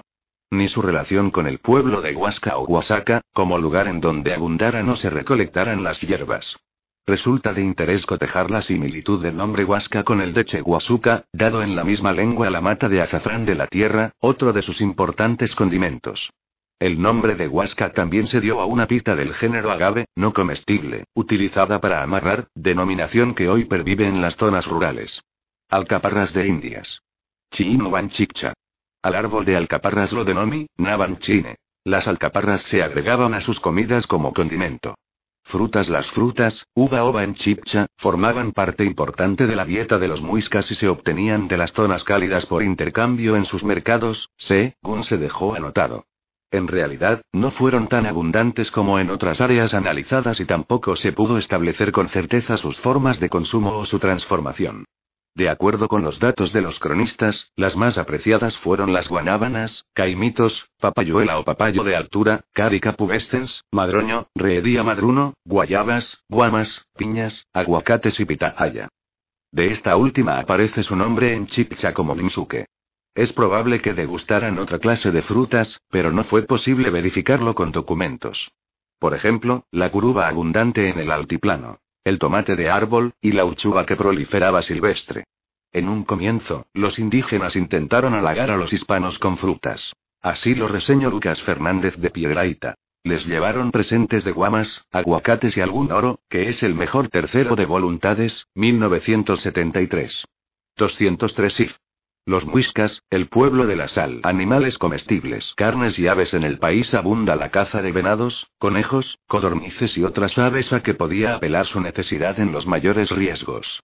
Lucas Fernández de Piedraita. El altiplano estaba bien provisto de animales que cazaban con redes, flechas y trampas y luego preparaban en formas diversas. De acuerdo con los documentos existentes, en todas las mesas eran permitidos los curíes o conejos de indias, que en lengua chicha denominaban sokui. Los venados tenían una restricción, debido a que estaban destinados para los señores principales. Bien se ha visto en las distintas citas que las despensas reales estaban bien abastecidas de la carne en cecí, nada de estos cérvidos. Los venados servían también a los personajes de este rango como medio para adquirir sus esposas. Fray Pedro Simón trae la relación exacta de su costumbre.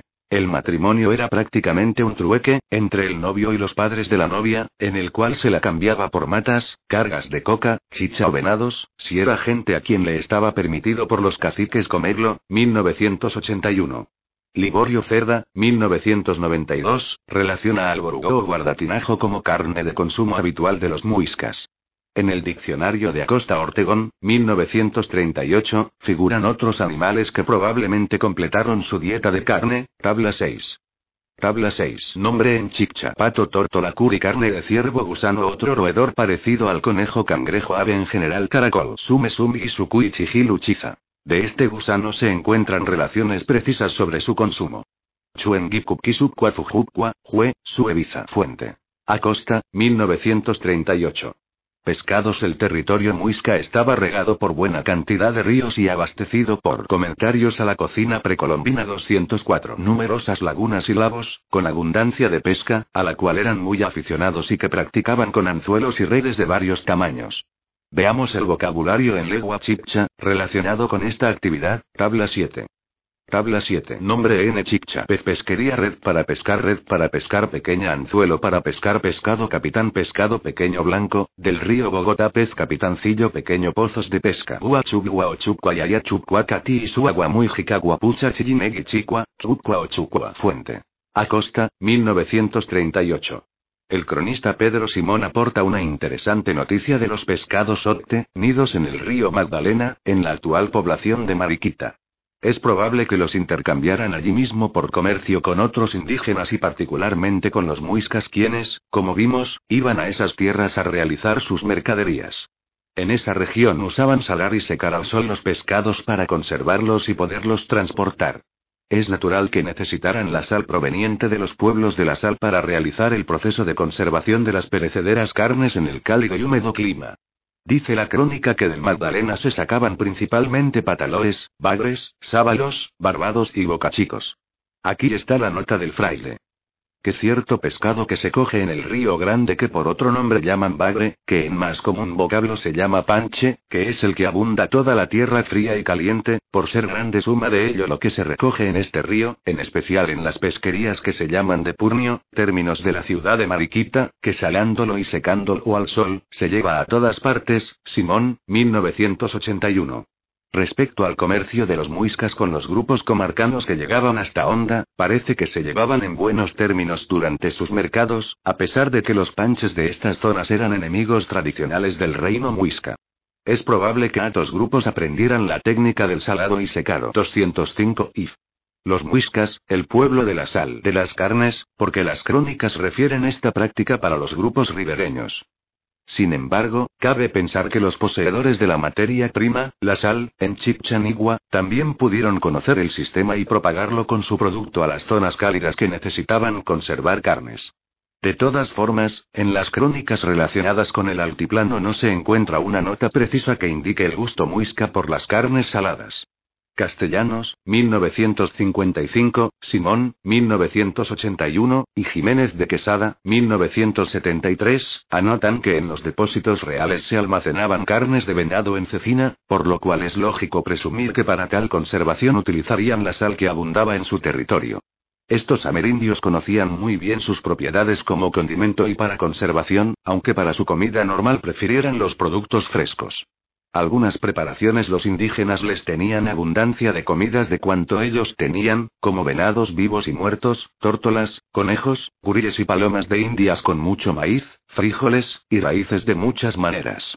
Fray Pedro Simón no fue fácil reconstruir la cocina muisca, debido a que los cronistas que les correspondieron en suerte no consideraron de interés describir los detalles de su cibaría, ocupados como estaban en narrar otros aspectos de la nueva cultura.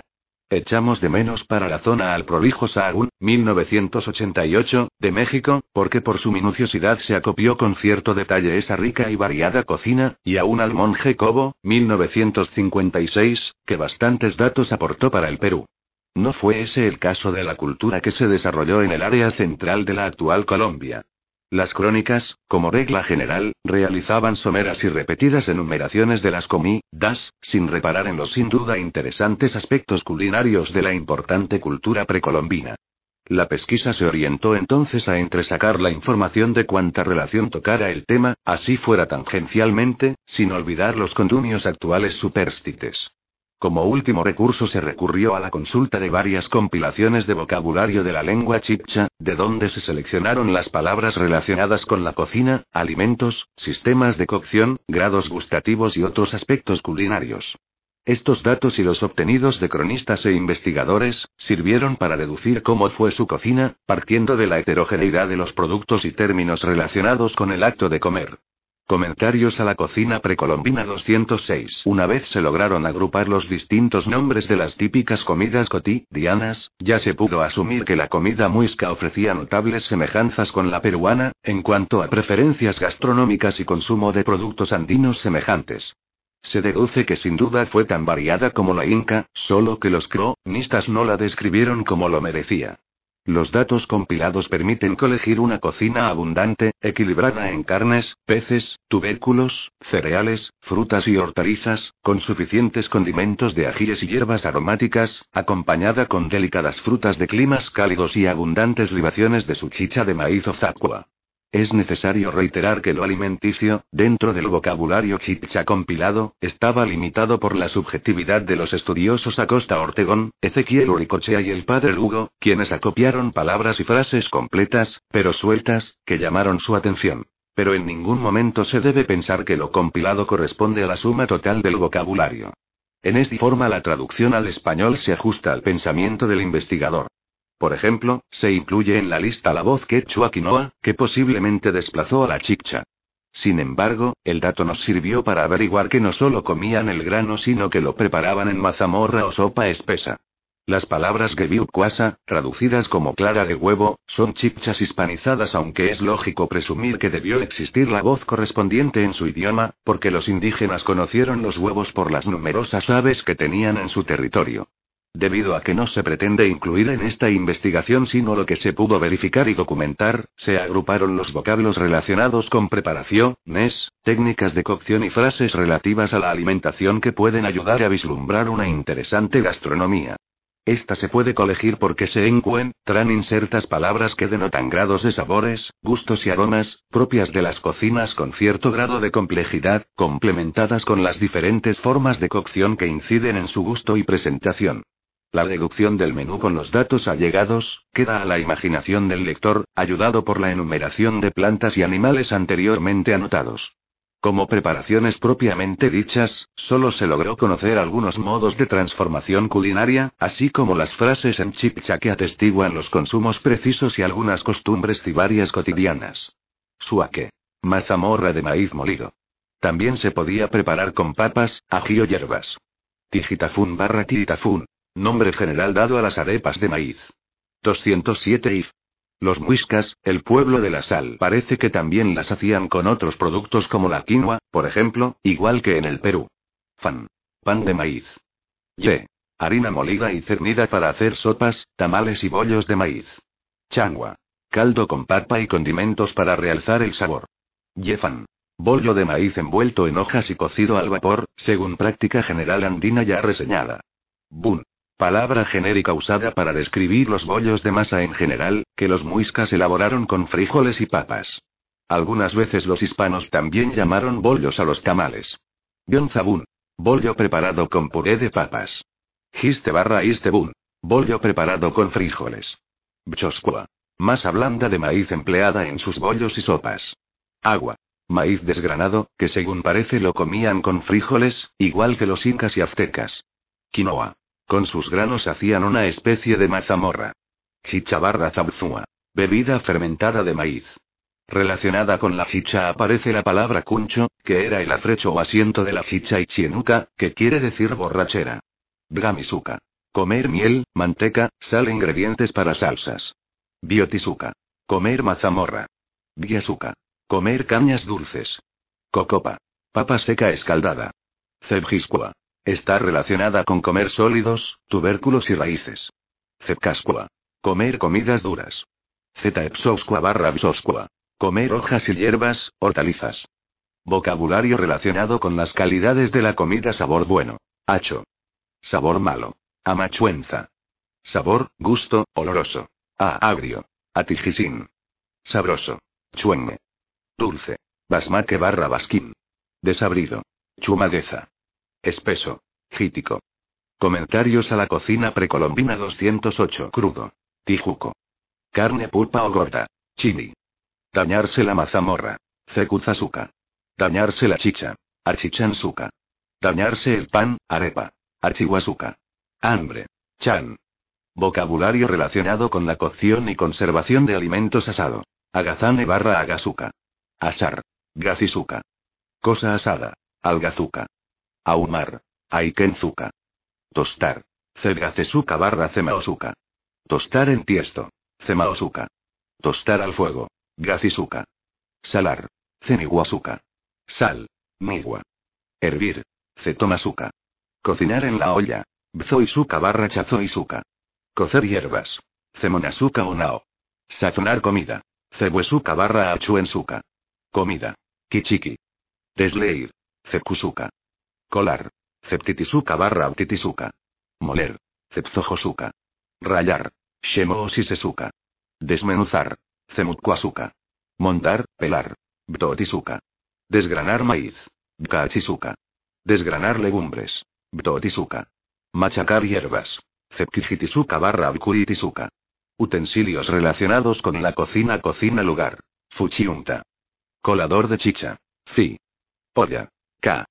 209 if. Los muiscas, el pueblo de la sal. Cuchara. Chuya. Vasija para evaporar sal. Gacha. Tiesto para tostar. Magazi. Palo para revolver la chicha. Ana. Barbacoa. Quine. Carbón. Gascua. Brasa. Gata. Mucura. Cie. Totuma. Zoca. Olla, otro tipo. Zoya. La cocina muisca también debió contar con un variado menaje de vasijas C, rámicas para usos domésticos y las elaboradas para usos rituales y funerarios. Las evidencias arqueológicas encontradas en tumbas y las colecciones de los museos han permitido conocer numerosas vasijas de diversas formas y tamaños, decoradas y sin decorar. Como se sabe, los muiscas fueron grandes alfareros. En las poblaciones como Tinjaca y Ráquira, sus habitantes estaban dedicados a la elaboración de toda clase de recipientes cerámicos de gran calidad y belleza, destinados a usos domésticos, industriales y religiosos que movilizaban en sus activos mercados. La piedra, el mortero y las manos de moler fueron otros de los implementos usados para moler granos y semillas, rasgo común con las demás culturas días. Los calabazos sirvieron como útiles vasijas para almacenar líquidos y otros alimentos. Según parece, la totuma era la vasija ideal para servir la chicha, a la que eran muy aficionados. Supervivencia de la cocina muisca en los actuales departamentos de Cundinamarca y Boyacá, situados en la zona central colombiana, donde tuvo asiento la cultura muisca, supervive entre sus descendientes, la actual población campesina, la cocina indígena aculturada en diferentes grados con la ibérica, la africana y la asiática. De este último continente, tomó el gusto por el arroz, cereal de fuerte arraigo nacional y por el plátano que forma parte insustituible de la dieta del pueblo colombiano. En el área rural y en la suburbana de la capital y las ciudades persiste el gusto por los platos de ancestro indígena, aunque tienen en una u otra forma el toque de los productos traídos del viejo continente. Entre los preparados de mayor consumo seleccionamos los siguientes. Comentarios a la cocina precolombina 210. Cocidos contienen chuguas, ibias, cubios y papas con o sin carnes de res, aves o cerdo. Estas carnes sustituyeron probablemente a las nativas, que se agotaron por exceso de consumo o se abandonaron para acoger las introducidas. Sancochos por lo general contienen yuca, arracachá, plátano, auyama, mazorca, papas de varias clases y carnes mixtas. Por lo general, todo está sazonado con cebollas y ajos del viejo continente. Cuchucos o mazamorras son sopas espesas de maíz, que contienen papas blancas y amarillas o criollas, mestizadas con habas, arvejas, zanahorias, ajos, cebollas y el espinazo de cerdo, traídos de Europa. Mazamorra de trigo es una sopa espesa que sustituyó la harina de maíz original por el trigo y ceba, da del antiguo continente, con la adición de papas amarillas y blancas, cebollas, ajos y algunas veces conchuguas o ibias. Changuas o caldos de papa son caldos ligeros que llevan papas, ajos, cebolla y cilantro. Estos últimos traí, dos por los españoles. Papas saladas son las papas blancas, sabaneras o paramunas, que una vez cocidas se recubren con abundante sal y se dejan secar, con lo cual adquieren un tono rucio. Se comen con ají, yuca y otros preparados cárnicos, asados, ahumados o guisados. Papas chorreadas son papas cocidas y luego recubiertas con una salsa de cebolla, tomate, queso y achiote para darle color. Bollos o envueltos de maíz continúan preparándose con la fórmula indígena, solo que hoy se endulzan con azúcar de caña y ocasionalmente llevan queso y pasas. 211 if. Los muiscas, el pueblo de la sal tamales la ancestral masa de maíz se aculturó con carnes, hortalizas y cereales europeos, además del ajo que se incorporó como condimento insustituible. Mazorcas asadas a la brasa constituyen otro remanente indígena de gran persistencia entre la población del altiplano en general. Se le adicionó mantequilla para enriquecer el sabor. Ají o salsa de ají este preparado, con las variedades del capsicum, continuó en la mesa campesina, y es aderezo infaltable en la llamada comida típica o autóctona. Su preparación original se modificó con la adición de vinagre, cilantro y cebolla, introducidos desde España. Es interesante anotar que el ají en América tiene poderoso arraigo en todas las mesas, inclusive en Norteamérica, donde se ha conformado una curiosa sociedad de amantes del ají, que se reúne anualmente en Texas para celebrar, además, un concurso que premia la mayor creatividad de la cocina con el uso del capsicum, según lo anotado por Gabriel Leiva Pereira en su artículo El ají, Pimienta de América, 1992. Agrega el mismo autor que el médico húngaro Sten Georgi fue distinguido con el Premio Nobel de Medicina, por aislar el ácido ascórbico o vitamina C contenida en el ají y comprobar que es la especie vegetal que tiene los más altos niveles de esta vitamina, lo cual lo hace ideal para consumo humano. Es interesante conocer que el libertador Simón Bolívar gustaba mucho del ají y lo agregaba con generosidad en sus comidas, según anotó Perú de la Croix, 1978. El achiote o color es otra supervivencia indígena muy presente en el campo y en los condumios de las mesas populares, que exhiben sus platos cárnicos y algunos preparados ruborizados con el tono amarillo rojizo. El aguacate fruto infaltable, en salsa o en tajadas, para acompañar los platos típicos. Se usa siempre aderezado con sal, ají, cilantro y cebolla, en la salsa o ají de aguacate. Arepas de maíz continúan con la fórmula indígena de masa de maíz asada, solo que en la Comentarios a la cocina precolombina 212 actualidad se le adicionan mantequilla y queso, productos lácteos introducidos desde Europa.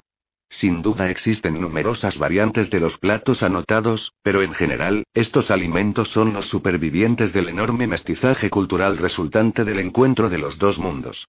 Otro nivel de supervivencia en comida de ancestro indígena se encuentra presente en la denominada típica, para distinguirla de la cosmopolita que se consume en las ciudades, y más concretamente, en la capital Bogotá, donde se recibió la mayor influencia de las costumbres foráneas. Puchero santafereño es un plato de ascendencia hispana e indígena, puesto que según se vio, ambas culturas usaron poner varios productos en sus ollas y sazonarlos lo mejor que podían. Según los gastrónomos es un plato de fácil elaboración y en realidad sencillo, en cuanto a culinaria se refiere. Según Javier Domingo, gastrónomo español, el asunto se reducía a poner todo lo que estuviera a mano en un caldero, 1982, y el resultado tenía que ser necesariamente bueno por los distintos sabores, pero nunca podría calificarse de elaborada cocina. Olla podrida se nominó a este cocido en España. En el Nuevo Mundo se varió con los productos nativos como mazorcas, yucas, arracachas y naturalmente las papas. En carnes, todas fueron importadas como la carne de res, los trozos de cerdo, longanizas y chorizos, entre otros aditamentos. Se condimenta con ajos, se agrega repollo y zanahorias, del viejo mundo, y se suele acompañar el plato con el ají y aguacate, americanos. Fritanga es un preparado popular que sin embargo tiene enorme ascendiente hispano, por la heterogeneidad de ingredientes que lleva, todos en general derivados de los despojos o menudencias del cerdo y las reses introducidas desde el viejo mundo, además de los embutidos de rellenas, chorizos y longanizas, heredados de la cocina de origen europeo. Todos los productos tienen la particularidad de estar cortados en pedazos y fritos en manteca de cerdo, lo que le imprime su gusto característico. Como aporte de la cocina nativa se complementa con trozos de yuca frita, maíz frito, la impar papa criolla y papas saladas, así como plátanos fritos o asados, tam, bien introducidos, rellenos con queso y bocadillo de guayaba, esta última también americana. En fin, la fritanga constituye un típico plato del más claro mestizaje. 213 if. Los muiscas, el pueblo de la sal español y americano, acompañado siempre con la salsa de ají, obviamente mestiza y la cerveza amarga, que entró al continente en el siglo VI. 1. Ajíaco santafereño o bogotano El ajíaco se ha erigido en el plato de ascendencia indígena de mayor prosapia entre las comidas típicas colombianas, y es el que exhibe un perfecto mestizaje entre los productos nativos y los europeos, que luego le fueron adicionados para realzar y enriquecer aún más su sabor. No sabemos en qué momento ocurrió la aculturación, pero lo cierto es que a mitad del siglo pasado, ya Rafael Pombo, citado por el gastrónomo Láquides Moreno, lo describe con los ingredientes que lo distinguen en la actualidad como suave y delicado plato autóctono. Veamos la descripción del refinado caballero bogotano. Cena patriota. Ajíaco a la moderna, de papa de año, que con papas criollas, por ser, como sabéis, de índole tierna. Se espesa al fin. Y bien cebadas pollas. Aún no llegas a la edad materna. Y punta de alcaparras y cebollas, un de Oporto o de Borgoña un vaso y aquí una cena digna del Parnaso, Pombo, citado en Moreno, 1992b. No menciona la crema de leche con la que se bautiza al final, el acompañamiento del nativo aguacate, las mazorcas y las gustosas huascas, pero es probable que ya figuraran como aderezo. Del ajíaco bogotano existen numerosas variantes, pero en realidad el aceptado como auténtico y tradicional es el que tiene los siguientes ingredientes. Pollo, mazorcas enteras o desgranadas, papa sabanera, papa paramuna, papa criolla, un ramillete de guascas, alcaparras, crema de leche y aguacate. La característica fundamental de la sopa es su textura algo espesa y muy suave y las guascas, que le imprimen su sabor inconfundible. Se dice que si el preparado no lleva guascas, no es ajíaco. El plato se sazona al gusto individual de cada comensal con la salsa de ají, ya descrita. 1. Véanse datos complementarios en el libro Aportes alimenticios del viejo al nuevo mundo, Rojas, 1993. Comentarios a la cocina precolombina 214. Tenemos entonces que el mestizo plato tiene como ingredientes nativos los siguientes. Papas, mazorca, guascas, ají y aguacate. Los europeos son pollo, crema de leche, cebolla y alcaparras. Existen en la actualidad algunas dudas acerca del origen de la típica sopa, por su nombre de ascendencia antillana, quizás porque fue allí donde los hispanos oyeron de un preparado indígena que tenía varias clases de tubérculos nativos, carnes y ají. Según parece, por alguna analogía con el capsicum, los hispanos continuaron llamando ajíaco ajíaco a esta mezcla de sopa y guisado que luego se aculturó también con los productos del viejo continente.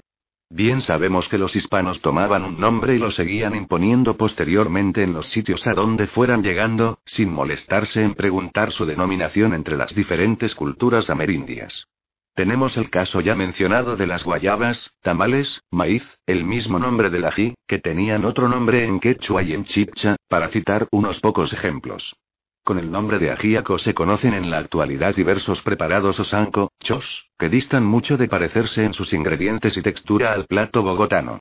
Este parece ser originario de la zona muisca porque estos indígenas, como vimos, comían sopas espesas con maíz y papas, tubérculos de varias clases y las infaltables hierbas que adicionaban en sus diferentes guisados. Ahora bien, el preparado en todo caso tendría más conexión con los platos del sur andino entre los pueblos comedo, res de papas que con los antillanos, donde el tubérculo no formaba parte de su dieta habitual. Como quien dice, tiene más parentesco con el locro de papas y carnes P, ruanas, que con los sancochos antillanos. Barney Cabrera menciona entre los guam, vianos del sur de Colombia, este característico preparado andino, con el que agasajan a sus invitados. Sopa espesa de papas, uyucos y maíz, 1979. Como la cuestión de la discusión se orienta más al nombre que al preparado en sí, es interesante conocer los ingredientes de los platos conocidos como ajíaco en Cuba, Venezuela, y en varias regiones de Colombia, según datos tomados de la investigación de María Luisa Rodríguez de Montes, titulada Léxico de la Alimentación Popular en algunas regiones de Colombia, 1964, y de los aportes de Moreno Blanco en su artículo Divagación sobre el ajíaco, 1992b. Ajíaco, según la definición de Corominas. Guiso de carne con caldo, ají y otros ingredientes, usual en toda América menos en La Plata, parece derivado de ají, quizás existente en el idioma aborigen, pues aco dejó de ser sufijo productivo en castellano ya hace muchos siglos. 215 if. Los muiscas, el pueblo de la sal. Ajíaco en Venezuela, según María Lourdes García, citada por Rodríguez de Montes. Sopa confeccionada con frijoles, plátano picado, repollo, auyama, papa y pedacitos de yuca, 1964.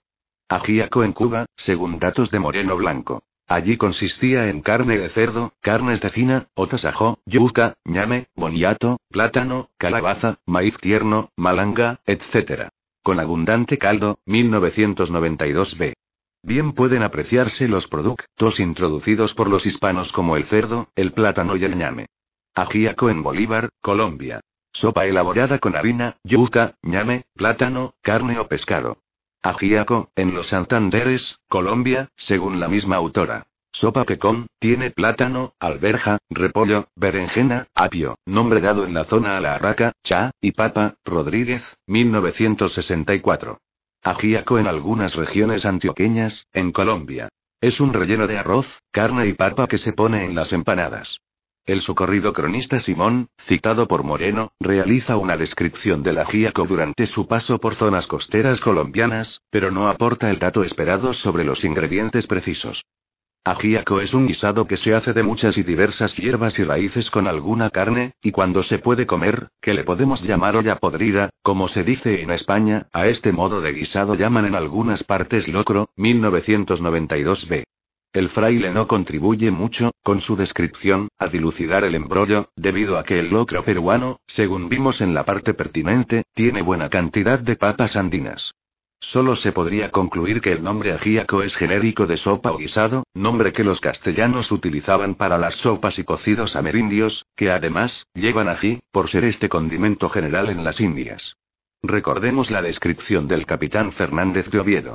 Axi es una planta muy conocida y usada en todas las partes de estas Indias, islas y tierra firme, es provechosa y necesaria, porque es caliente y da muy buen gusto y apetito con los otros manjares. 1959. Puchero bogotano es otro plato mestizo hispano e indígena. Veamos sus ingredientes. Costilla de res, carne de cerdo, pollo, chorizo, plátano, mazorca, arracachá, yuca, repollo, cebo, ya, cilantro, tomate y color como condimento, para darle el matiz amarillo rojizo. Comentarios a la cocina precolombina 216. Crema de auyama. Sus ingredientes son la auyama, papas criollas, crema de leche y cilantro. Pasteles de papa o yuca son muy populares, como remanente de preparado indígena, con sus variaciones actuales en cuanto a que se fríen en aceite o manteca. Sus ingredientes son papa, yuca, arracachá, huevo duro, carne picada, pimienta y sal.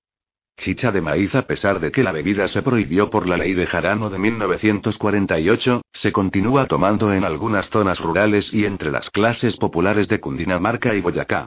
En el barrio La Perseverancia de Bogotá, de arraigo popular y de la clase bohemia de la capital, se ha revivido la tradición de tomar la bebida indígena. Con ocasión del quinto centenario celebraron su tercer festival, bautizado con el sugestivo nombre de Ili Festival de la Chicha, el maíz y la dicha. Lo que ocurre, según se puede deducir de la fórmula divulgada, es que hasta la antigua bebida ha recibido el bautizo del mestizaje. Veamos los ingredientes. Maíz mo, lido crudo, agua tibia. Se hierve después de tostado, con panela, canela y clavo.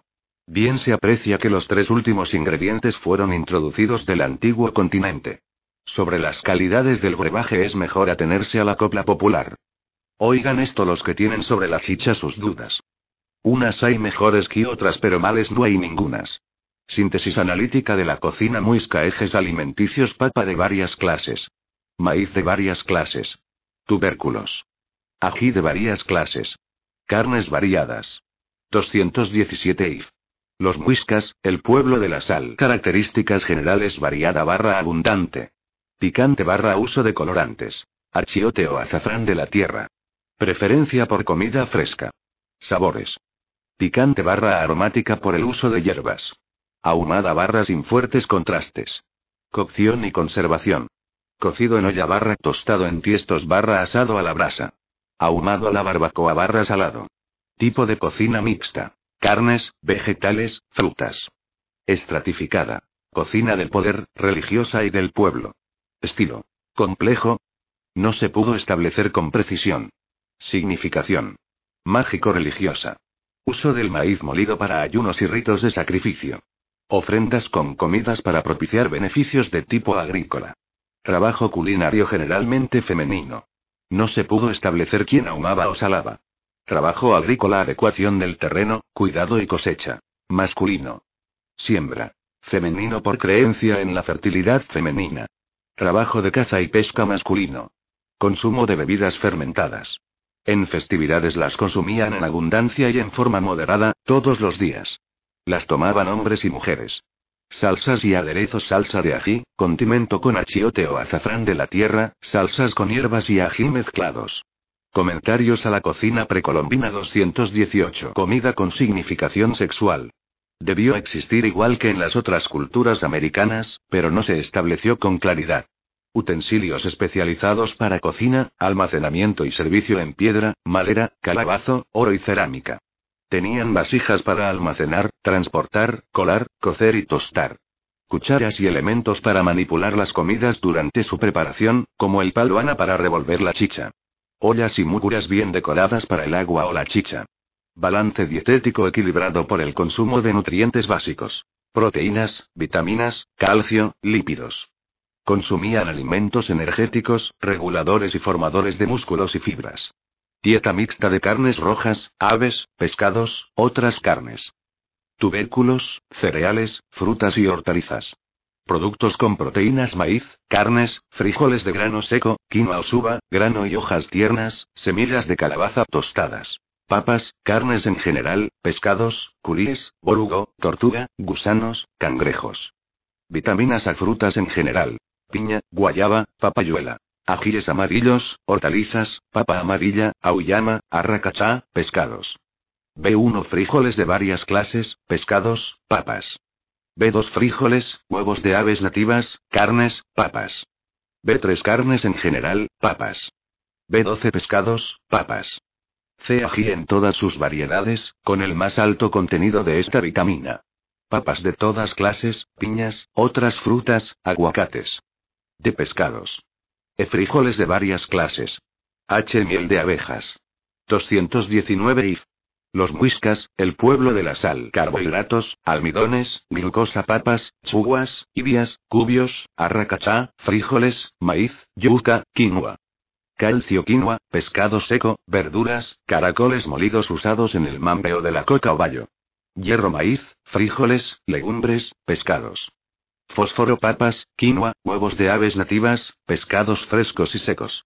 Persistencia de la culinaria muisca persiste en los ejes culinarios. Maíz, papa, frijoles, raíces, cucurbitáceas, ají en diferentes preparados. Frutas como el aguacate. En general, la cocina conocida como autóctona es mestiza por la adición de los productos introducidos desde el viejo mundo. De la Mesa Europea al Fogón Amerindio 223. Prólogo a la primera edición. El desarrollo de la agricultura que comenzó hace unos 10.000 años fue, por un lado, la expresión de la capacidad humana de modificar el medio ambiente adaptándolo a sus propias necesidades y, por otro, la consecuencia de una serie de circunstancias y oportunidades, en muchos casos fortuitas, que llevaron a la domesticación y mejoramiento de unas cuantas especies que hoy llamamos cultivos. A lo largo de este milenario proceso evolutivo se ha producido una coadaptación entre el Homo sapiens y sus plantas cultivadas y entre estas y su ambiente. Esta coadaptación ha sido determinada, en cada zona, tanto por las condiciones de clima y suelo como por el tipo de cultura barra civilización de sus habitantes.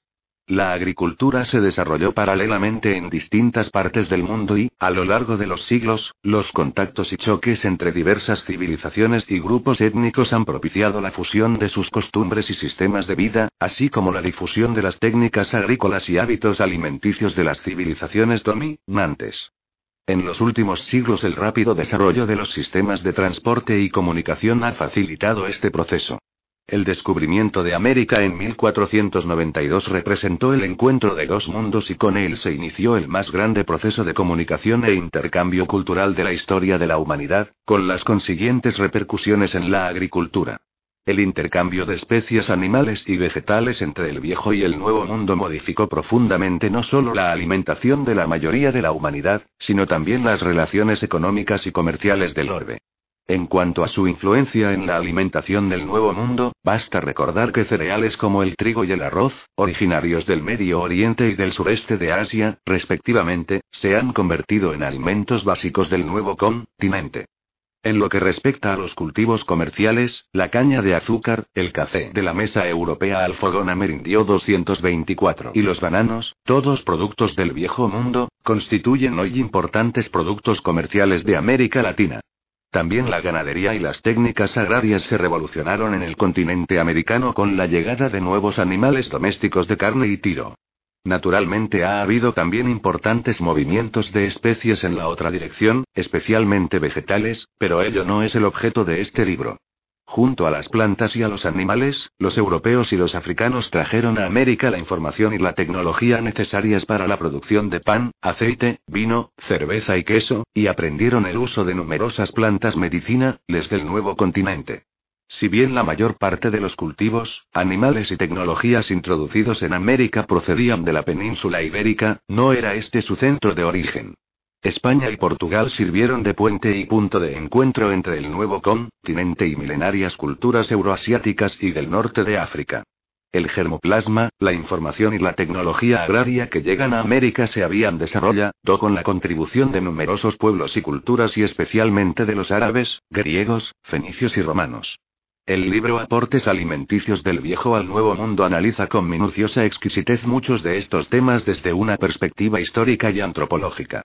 La vasta cultura de su autora y sus profundos conocimientos han impregnado cada uno de los capítulos de este libro con una perspectiva histórica y cultural que, partiendo del hombre como centro, abarca aspectos medioambientales, agrícolas, artísticos y científicos. Todo ello bien documentado con numerosas referencias históricas y mitológicas y salpicado con sabrosas anécdotas y refranes que contribuyen a hacer su lectura amena e interesante. Estamos seguros de que la publicación de este libro contribuirá a un mejor conocimiento de las interrelaciones económicas, históricas y culturales entre todos los países y, por ende, a poner de relieve la necesidad de colaborar todos en la construcción de un mundo mejor y más justo, basado en la cooperación y el desarrollo, que tenga en cuenta la conservación del medio ambiente y que pueda permitir la erradicación del hambre. Edward Sauma, director general, 1976-1993, Organización de las Naciones Unidas para la Agricultura y la Alimentación, FAO 225. Presentación general. Abordar el tema histórico sobre la alimentación ha resultado en extremo grato y excitante. Más aún, cuando descubrí que era un tema que por las abundan, desreferencias de los cronistas, las evidencias de la botánica y la tradición, entre otras aportaciones, permitía conocer mejor la forma como ocurrió el encuentro cultural entre el viejo y el nuevo mundo. En un principio la investigación parecía sencilla puesto que, a simple vista, todo lo que se comía, bebía, hablaba y rezaba, hasta la primera mitad del siglo VI, cuando comenzaron los movimientos de independencia, provenía de España. Sin embargo, la labor no resultó fácil por cuanto los productos alimenticios, al igual que los otros elementos que ingresaron en el Nuevo Mundo, no entraron a un mismo tiempo ni en avalancha, sino, por el contrario, muy gradualmente a medida que se producían los asentamientos y todos los complejos cambios sociales, políticos y económicos presumibles dentro de la nueva sociedad en formación, que era necesario tener en cuenta para la cabal comprensión del tema alimenticio.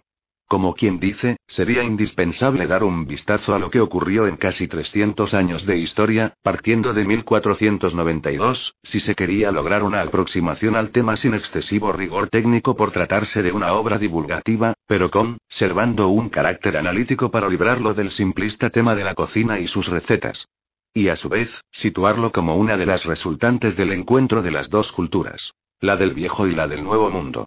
En los primeros años entraron los productos básicos y, en cierta forma, mentales, acordes con los poblados y aldeas que se iban conformando. En las épocas colonial y virreinal, en las ya florecientes ciudades, los españoles con altos de la mesa europea al fogón amerindio 226 cargos administrativos quisieron reproducir en las colonias los usos y maneras cortesanas, incluidas las gastronómicas, que los harían sentir como nobles hispa, nos. Bien se conoce que la mayoría de los ibéricos que no habían tenido oportunidad de alcanzar en la península altas posiciones, por el rígido sistema existente, resolvieron atravesar el océano en busca del ansiado ascenso social y económico imposible de lograr en la metrópoli. Fue necesario, entonces, empezar por revisar la documentación disponible sobre los viajes de Cristóbal Colón y el primer asentamiento realizado en la Isabela, que estuvo situada en la actual isla de Santo Domingo, donde aparece ya el clamor del almirante en solicitud de la comida española. Que esta gente sea proveída de los mantenimientos que en España acostumbran, 1985. Más tarde escribiría el genovés a sus monarcas, explicando que había muchos castellanos enfermos por comer una comida distinta a la de su rutina alimenticia. Y el pedido de las primeras plantas europeas que buscábamos vienen enseguida. Que envíen trigo, cebada y viñas. Y añade el complemento sobre animales de carga y para sacar cría. Y carneros vivos, asnos, yeguas y becerros para hacer simiente. Era la información que se necesitaba para comenzar la pesquisa. Luego se continuó con la época de la conquista para determinar si los productos traídos por los conquistadores se quedaron en América para su siembra y reproducción o por el contrario solo permanecieron durante el paso de los castellanos en trance de conquista, que como se corroboró luego, estaban más animados por llevar que por dejar algo en este y otros aspectos. Algunos datos de interés se obtuvieron consultando las crónicas de Indias, relatos muchas veces ciertos y otros alucinados, sobre el acontecer de la conquista de las nuevas tierras allende los mares. Por ejemplo, Bernal Díaz del Castillo, inquieto escribano y soldado de las huestes de Cortés, en su libro sobre la conquista de México se proclama como el primer español que sembró semillas de naranjo en el continente para su propagación y así lo pregona. He traído esto a la memoria, para que se sepa que estos fueron los primeros naranjos que se plantaron en la Nueva España. El mismo cronista arroja más luces sobre el tema, al aclarar que las naranjas las había traído de Cuba, en donde fueron introducidas seguramente por Colón durante su estadía en las Antillas. Así fueron recopilándose los diferentes datos que llevaron a poner de manifiesto que una gran cantidad de comestibles básicos se introdujeron al Nuevo Mundo poco después del descubrimiento, 227 presentación general, pero disminuyeron durante la conquista cuando los conquistadores querían enriquecerse muy rápido, en vez de volverse agricultores lentamente. En los avatares de la conquista, los europeos tuvieron que sustentarse con las viandas americanas que les eran obsequiadas, o que simplemente tomaban cuando lo juzgaban conveniente. Posteriormente, los colonizadores, los aristócratas y los altos funcionarios de mayor rango político y capacidad económica rechazaron y subvaloraron la comida amerindia e introdujeron mayores y más refinados cultivos y alimentos al fenómeno de la subvaloración de las culturas precolombinas no es, capó su comida, dentro del rígido etnocentrismo cultural europeo de ese entonces. Como se sabe, lo único que mereció realmente su aprecio fue el oro, pero además fundido, porque las artísticas figuras y adornos elaborados en el metal tampoco llamaron su atención. Los alimentos nativos corrieron similar suerte, hasta el punto que delicio, sos y nutritivos productos como la papa, el maíz, el tomate y el maní, para citar unos pocos ejemplos, empezaron a ser aceptados en las cocinas europeas solo a mediados del siglo XVIII. El maíz y la papa, en un comienzo se llevaron como forraje del ganado. La excepción la constituyó el cacao, quizás en buena parte por la exaltación que de la bebida hicieron los cronistas de mayor nivel cultural que vinieron a América, como Gonzalo Fernández de Oviedo, quien repartía su tiempo entre las Indias, las cortes europeas y la escritura de sus numerosos libros. Suerte diferente corrió el maní, del cual dio una desapacible noticia, y aunque de la piña y las anonáceas emitió una buena opinión, tampoco se tuvieron en cuenta en el viejo mundo por su difícil transporte y cultivo. La institución de las encomiendas ofreció una fuente interesante de datos sobre el tema, porque durante el desenvolvimiento de estas primeras formas de administración se inició la convivencia de españoles y nativos dentro de pequeños núcleos sociales, comienzo de la nueva sociedad que se gestaba. En sus campos se sembraron diferentes cultivos procedentes de la metrópoli para sustento de los hispanos que administraban dichas instituciones. Durante las épocas colonial y virreinal, ingresaron los productos más refinados, incluidos finos muebles y el menaje relacionado con la alimentación como las deli, cadas vajillas y la cristalería para servir el vino, utensilios que por su categoría solo admitían las comidas europeas y no se usaban para las nativas de estatus inferior.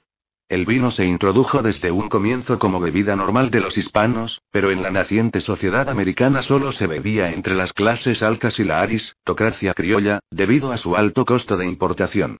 De la mesa europea al fogón amerindio 228. En realidad, los productos alimenticios, así como otros no relacionados con el tema específico de la comida, se difundieron siguiendo el ritmo conocido de estratificación social, ligado a lo político y económico. Los alimentos más refinados como las bebidas, las especias y algunas conservas fueron a parar a la mesa de clase alta y los modestos a las de las clases de menores recursos. En los primeros 150 años de presencia europea en América, según anota Celso Furtado, se introdujo fundamentalmente la mayor cantidad de productos para consumo de los colonizadores y criollos del continente. Socialmente, el criollo que ya estaba bien delimitado, por su carácter europeizante mantenía fuertes nexos con la metrópoli y movilizaba importantes bienes de consumo. Bien puede deducirse que la variación de la dieta americana con el concurso de lo proveniente de Europa apuntó a dos direcciones. La clase alta, siempre receptiva a lo europeo y la mestiza, con una dieta que intercalaba lo nativo y lo europeo, según sus posibilidades y el sitio en donde laboraba. La nativa propiamente dicha continuó con su comida tradicional basada en el maíz y la papa, no obstante la fuerte influencia de las comunidades religiosas que desempeñaron un rol fundamental en el cambio de identidad del indígena. En forma gradual también se fue conformando la comida mestiza, en la que intervinieron para complementarse productos y modos de cocinar de uno y otro continente. Es la que hoy se conoce en general como comida autóctona. Es necesario anotar que no obstante haber sido necesario rastrear en innumerables documentos y haber dado un enorme repaso a la historia, la obra no pretende ser exhaustiva ni académica y solo se tuvo este rigor en la consulta de las fuentes y la metodología de la investigación para ofrecer una certeza de lo que se anota, porque es de común ocurrencia encontrar imprecisiones en el campo alimenta, río, como confundir o dar por cierta la procedencia de una planta por falta de adecuada consulta. Por la anterior razón se consideró de interés incluir cuadros que especifican la procedencia de las plantas y animales de uno y otro continente. De otra parte, el tema se limitó a tratar la influencia de la conquista hispana en sus colonias del Nuevo Mundo, en donde florecieron las denominadas altas culturas americanas, solamente en estas se presentó un proceso complejo y variado de interrelación cultural. La colonización portuguesa no ofreció esa característica y además sus aportes alimenticios fueron similares a los hispanos, por lo cual carecería de interés repetir la enumeración. Otro fue el caso de la colonización inglesa, que tuvo en general rasgos diferentes, 229 presentación general por cuanto los inmigrantes llegaron de una vez con su cultura al oriente Norteamérica, no, en donde no encontraron pueblos desarrollados y tampoco se presentó el proceso de mestizaje, que fue la mayor resultante del encuentro con los hispanos. Algunos productos se reseñaron en detalle debido a la importancia económica que para las colonias representó su introducción, amén de haber influido notablemente en el cambio de hábitos alimenticios de las gentes del Nuevo Mundo. Por tal razón, se relacionan, pero no se describen in extenso algunos, como los cítricos, que si bien es cierto constituyeron un indudable aporte alimenticio, solo hasta épocas recientes están desempeñando un papel relevante a nivel económico e industrial. Para evitar confusiones, debo reiterar que el presente estudio apunta en dirección diferente a la estrictamente culinaria, y, por tal razón, solo se limita a enumerar los ingredientes de las preparaciones del alimento analizado. Quien esté interesado en los detalles culinarios, debe remitirse a la bibliografía general en donde se anotan los datos de los libros consultados con las distintas recetas referenciadas. De otra parte, conviene también aclarar que por el carácter divulgativo de la presente obra se evitó insertar notas bibliográficas completas en el texto, pero los autores y libros citados aparecen en su totalidad, al final de la obra.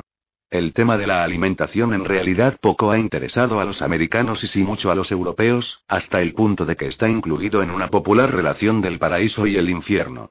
Veamos el divertido epigrama citado por Manuel Rezner en el diario colombiano El Espectado R, para continuar conociendo lo que se enseña en el viejo continente en la actualidad.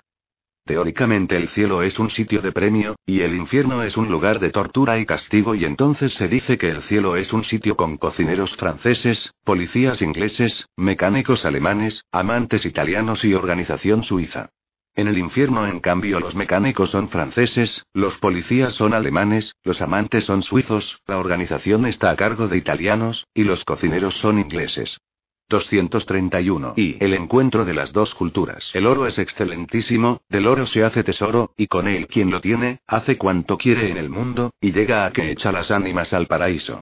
Cristóbal Colón. El 12 de octubre de 1492, fecha del descubrimiento de América, ocurrió, sin duda por sus connotaciones, un hecho notable para la historia de la humanidad, pero para América en particular. El encuentro con el viejo mundo es y será discutible, por el sistema empleado por los representantes de la corona, en cuyo nombre realizaron el descubrimiento y la posterior conquista y colonización del Nuevo Mundo.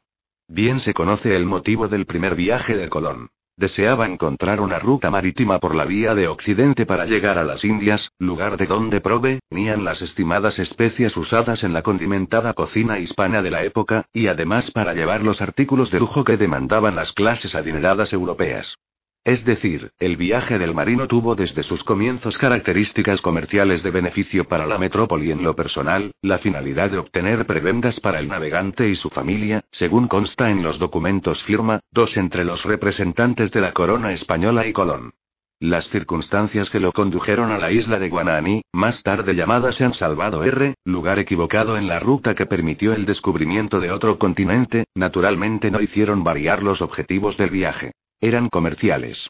Esta característica nunca se perdió y fue por su causa que la empresa conquistadora en general protagonizó semejantes episodios de crueldad, debido al afán de enriquecimiento inmediato de los conquistadores.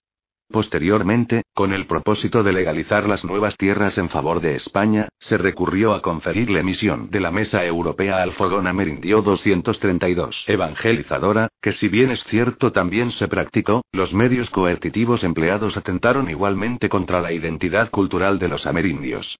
Ahora bien, si se enmarca la empresa descubridora dentro de estos parámetros comerciales, puede entenderse con claridad que los viajes de Colón, desde el primero, apuntaron siempre hacia esos objetivos, y no hacia el de la expansión del Evangelio, porque entonces los hechos acaecidos en nombre de la religión no solo serían abominables, sino simplemente inexcusables.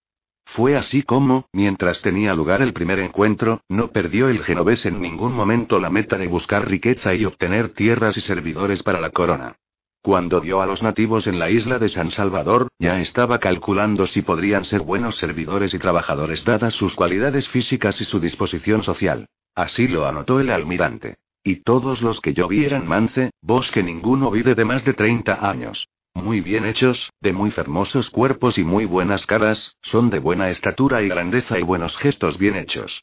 Ellos deben ser buenos servidores y de buen ingenio, y creo que ligeramente se harán cristianos. Colón, 1985. Al otro día del encuentro, el 13 de octubre, el descubridor anota este pensamiento que será el denominador común de los europeos con respecto a los amerindios. Y yo estaba atento y trabajaban de saber si había oro, y vi de que algunos de ellos traían un pedazuelo colgado en un agujero de la nariz, y por señales pude entender que yendo al sur, estaba allí un rey, que tenía grandes vasos de ello y tenía mucho, Colón, 1985. Y más adelante anota algo similar. Son estas islas muy verdes y fértiles y de aires muy dulces, y puede haber muchas cosas que yo no sé, porque no me quiero detener por calar y andar muchas islas para fallar oro, Colón, 1985. Se encuentra en estas sencillas anotaciones la filosofía que luego signaría la toma americana. Los indígenas, que tenían toda su vida regida por el factor religioso, vieron en estos poderosos hombres señales de los dioses, que según su mitología regresarían en cualquier momento y a quienes era necesario acatar, según sus costumbres.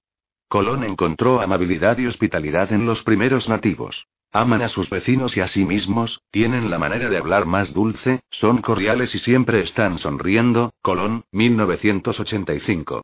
Es probable que los nativos también quedarán maravillados con los hombres llegados en enormes naves, con aspecto y lengua diferentes y que además portaban armas de fuego, con lo cual los intimidaban aún más. 233 y el encuentro de las dos culturas. Con el correr de los años, antes de que los aztecas sintieran el rudo choque conquistador, fue posible conocer el pensamiento del poderoso Moctezuma por medio de la intérprete Marina, mujer de vistoso desempeño durante la conquista mexicana. Según Gómara, el emperador profirió una larga salutación de la cual extractamos unos apartes. Señores y caballeros míos, mucho huelgo de tener tales hombres como vosotros en mi casa y reino, para los poder hacer alguna cortesía y bien, según vuestros merecimientos y estado, y si hasta aquí os rogaba que no entraseis acá, era porque los míos tenían grandísimo miedo de veros, espantábades la gente con estas vuestras barbas fieras, y que traían unos animales que tragaban los hombres y que como veníais del cielo, abaja, desde allá rayos relámpagos y truenos, con que hacía destemblar la tierra, más ahora como yo ahora conozco, que sois hombres mortales, más bien, y no hacéis daño alguno, y he visto los caballos que son como ciervos, y los tiros que parecen cerbatanas, tengo por burla y mentira lo que me contaban, 1954. Más adelante señala que los estaban esperando porque según las tradiciones, vendrían unos señores a gobernarlos. Hemos siempre esperado y creído que algún día vendrían los de aquellas partes, a nos sujetar y mandar, y pienso que sois vosotros, según de dónde vemos, y las noticias que decís que ese vuestro rey emperador os envía, ya de nos tomar, López, 1954. Fue así como la ambición del conquistador, unida al significado religioso que los amerindios daban a su presencia, fue tomando posesión de hombres, bienes y tierras, con la consiguiente penetración de la cultura hispana primero, la portuguesa después, y luego la de los restantes países europeos que llegaron al Nuevo Mundo. Los viajes de Colón porque las ansias de que los españoles tuvieron por ver cosas de su tierra, en las Indias son tan eficaces, que ningún trabajo ni peligro se les ha hecho grande para dexar de intentar el efecto de su deseo. Inca Garcilaso de la Vega. Con los viajes de Colón entraron los primeros alimentos europeos a América, y con estos se inició el cambio en el régimen tradicional alimenticio de los amerindios. De su aceptación o rechazo se tienen pocas noticias, entre otras razones porque de la mesa europea al fogón amerindio 234 nadie les preguntó su parecer, sino que la introducción se fue haciendo según las necesidades de los invasores, sin tener en cuenta las de los originales dueños de las tierras. Colón ofrece la primera comida europea en las Indias. Y les mandé dar de comer pan y miel de azúcar y de beber, Colón, 1985. Los homenajeados en esta primera comida eran un jefe indígena y sus compañeros de la isla Santa María. Colón la ofrecía con la esperanza de congraciarse con ellos, y para agradecerles los regalos que le habían obsequiado. Los nativos comieron, al parecer, con desagrado. Otra noticia sobre la reacción de los naturales hacia la comida europea la da años más tarde el bar Escabral en Brasil. Diéronles de comer pan y pez cocido, dulces, miel y pasas de higo.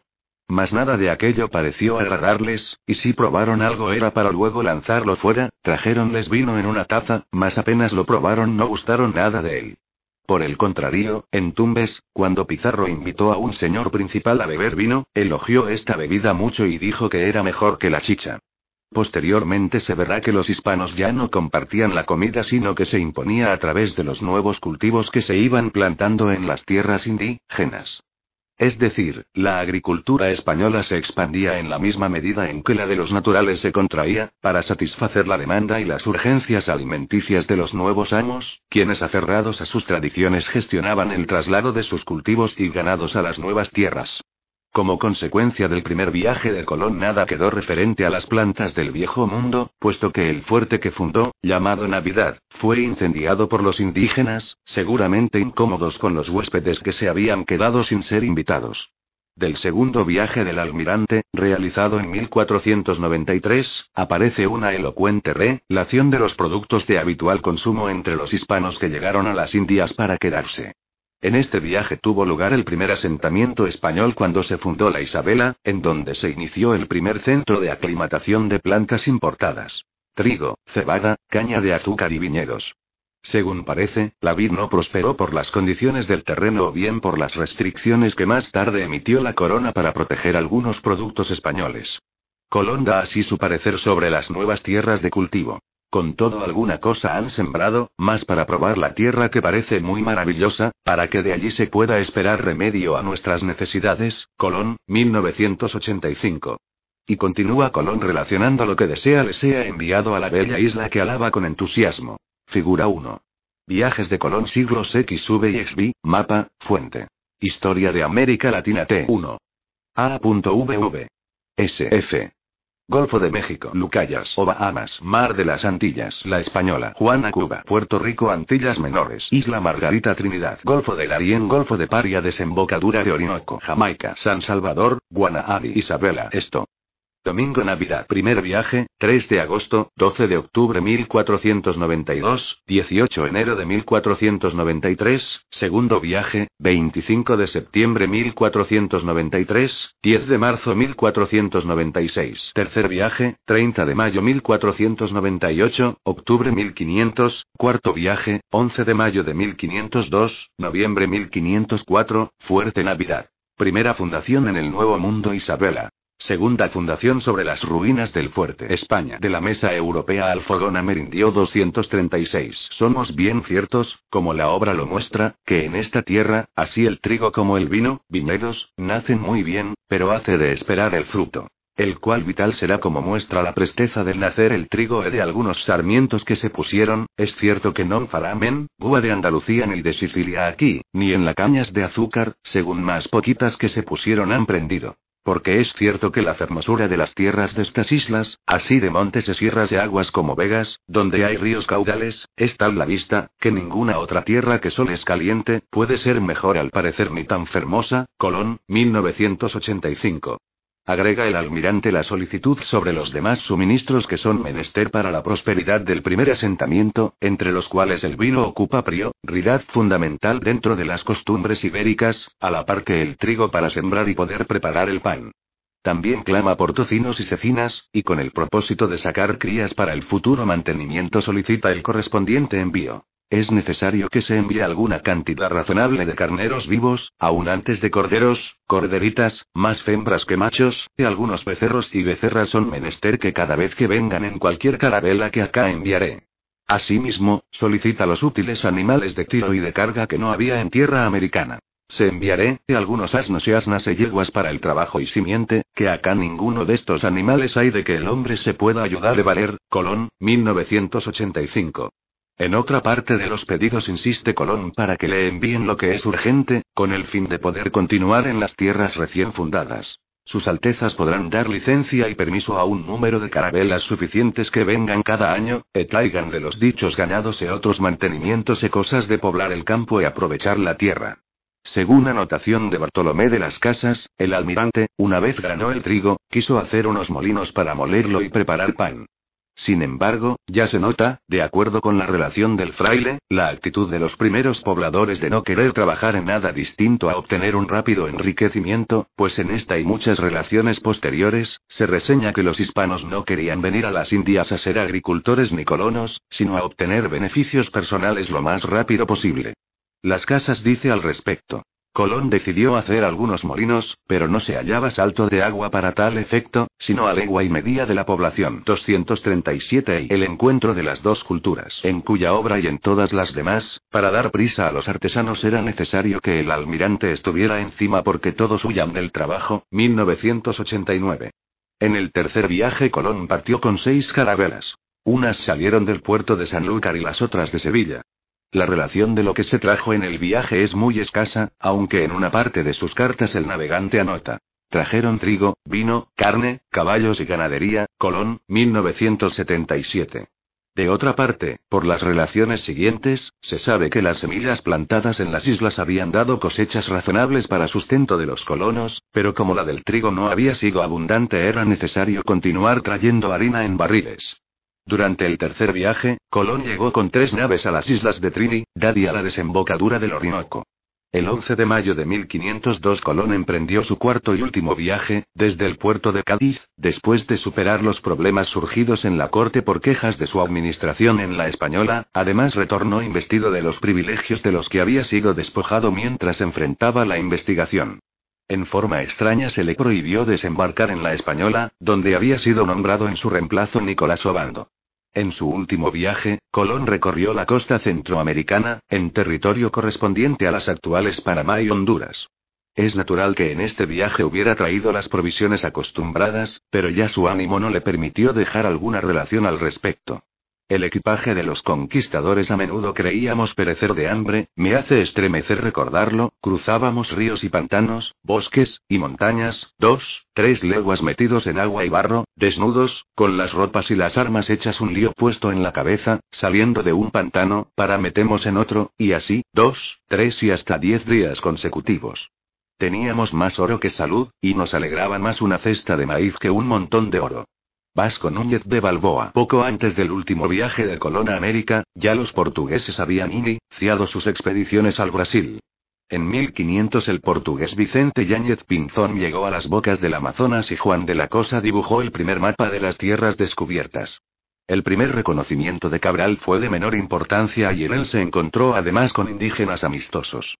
En esta expedición el conquistador de la mesa europea Alfogón amerindió 238. Ocupación de California, 1533. México. Entre 1519 y 1522 Cortés realiza la conquista de México. 2. Veracruz La Habana. En 1511, Diego Velázquez realiza la conquista de Cuba. En 1508, Ponce de León inicia la conquista de Puerto Rico Santiago. Santo Domingo a partir de 1502, Nicolás de Obando completa la ocupación de Santo Domingo I y Cazumel. En 1513, Balboa descubre el Mar del Sur. León Panadá. Desde 1508, Nicuesa y Ojeda comienzan la ocupación del Darién. Santa María la antigua Santa Fe de Bogotá. Quito Tumbes. Cajamarca. Lima Cuzco. En 1536, Federman y Quesada comienzan la exploración del nuevo reino de Granada. Entre 1541, 1542, Orellana explora el Amazonas, llegando al Atlántico. Luego de dos intentos fallidos, Pizarro comienza en 1530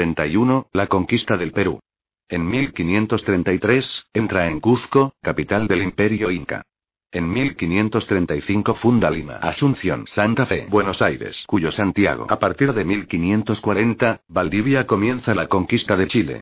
En 1541, funda la villa de Santiago de la Nueva Extremadura. 5, 4, 7, 6, 8, 3. Focos de entrada de los productos alimenticios.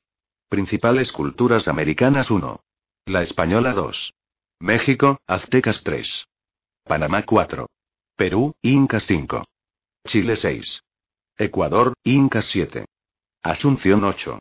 Santa Fe de Bogotá, Muiscas llevaba. Gallinas, pan, dulces, miel y pasa de higo que dio a probar a los nativos. La segunda expedición la realizaron en 1502, cuando recorrieron varios sitios y pararon en la bahía de Río de Janeiro, pero la fundación de la ciudad se llevó a cabo muchos años más tarde por Estacio de Sá. En esas visitas, como no encontraron oro porque los indígenas no lo trabajaban, se interesaron en el palo Brasil, que llevaron a Europa y comercializaron en forma activa, porque de la corteza de este árbol se extraía un tinte bermejo de gran utilidad.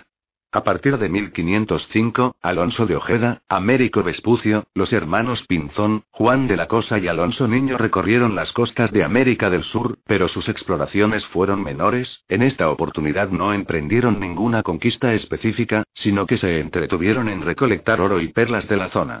Por esta época la isla de la Española estaba convertida en importante enclave administrativo y se tenía ganadería, porcinos y equinos, además de buenos cultivos para el sustento de los hispanos, aunque no muy abundantes algunos debido a la humedad que impedía su adecuada producción. Patiño cita de Benzoni, quien en el siglo XV escribió sobre el trigo de la isla. En la española nace bien el trigo pero se cosecha poco por la fertilidad del terreno, o que por mucho maíz no se curan de aquel, pero yo digo que no se coge ni mucho ni poco, Benzoni citado en Patiño, 1970. Varios de los expedicionarios que emprendieron las grandes conquistas del interior del continente pararon primero en la isla y en las costas cercanas, que ya comenzaban también a desarrollarse, en donde desempeñaron diversas actividades como las de plantadores y agricultores. Vasco Núñez de Balboa, Hernán Cortés y Pizarro fueron los principales.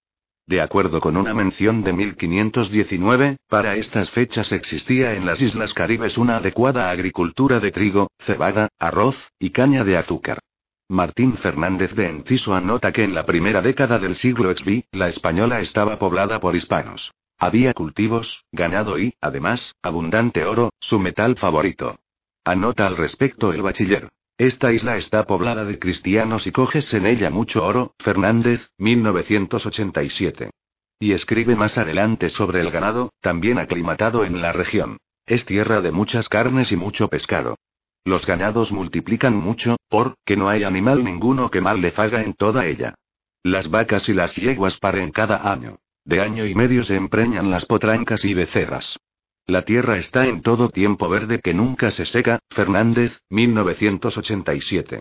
Ocupación de California, 1533. México. Entre 1519 y 1522 Cortés realiza la conquista de México. 2. Veracruz La Habana. En 1511, Diego Velázquez realiza la conquista de Cuba. En 1508, Ponce de León inicia la conquista de Puerto Rico Santiago. Santo Domingo a partir de 1502, Nicolás de Obando completa la ocupación de Santo Domingo I. Y Cazumel. En 1513, Balboa descubre el Mar del Sur. León Panamá. Desde 1508, Nicuesa y Ojeda comienzan la ocupación del Darién. Santa María la antigua Santa Fe de Bogotá, Quito Tumbes, Cajamarca, Lima Cuzco. En 1536, Federman y Quesada comienzan la exploración del nuevo reino de Granada. Entre 1541, 1542, Orellana explora el Amazonas, llegando al Atlántico. Luego de dos intentos fallidos, Pizarro comienza en 1531, la conquista del Perú.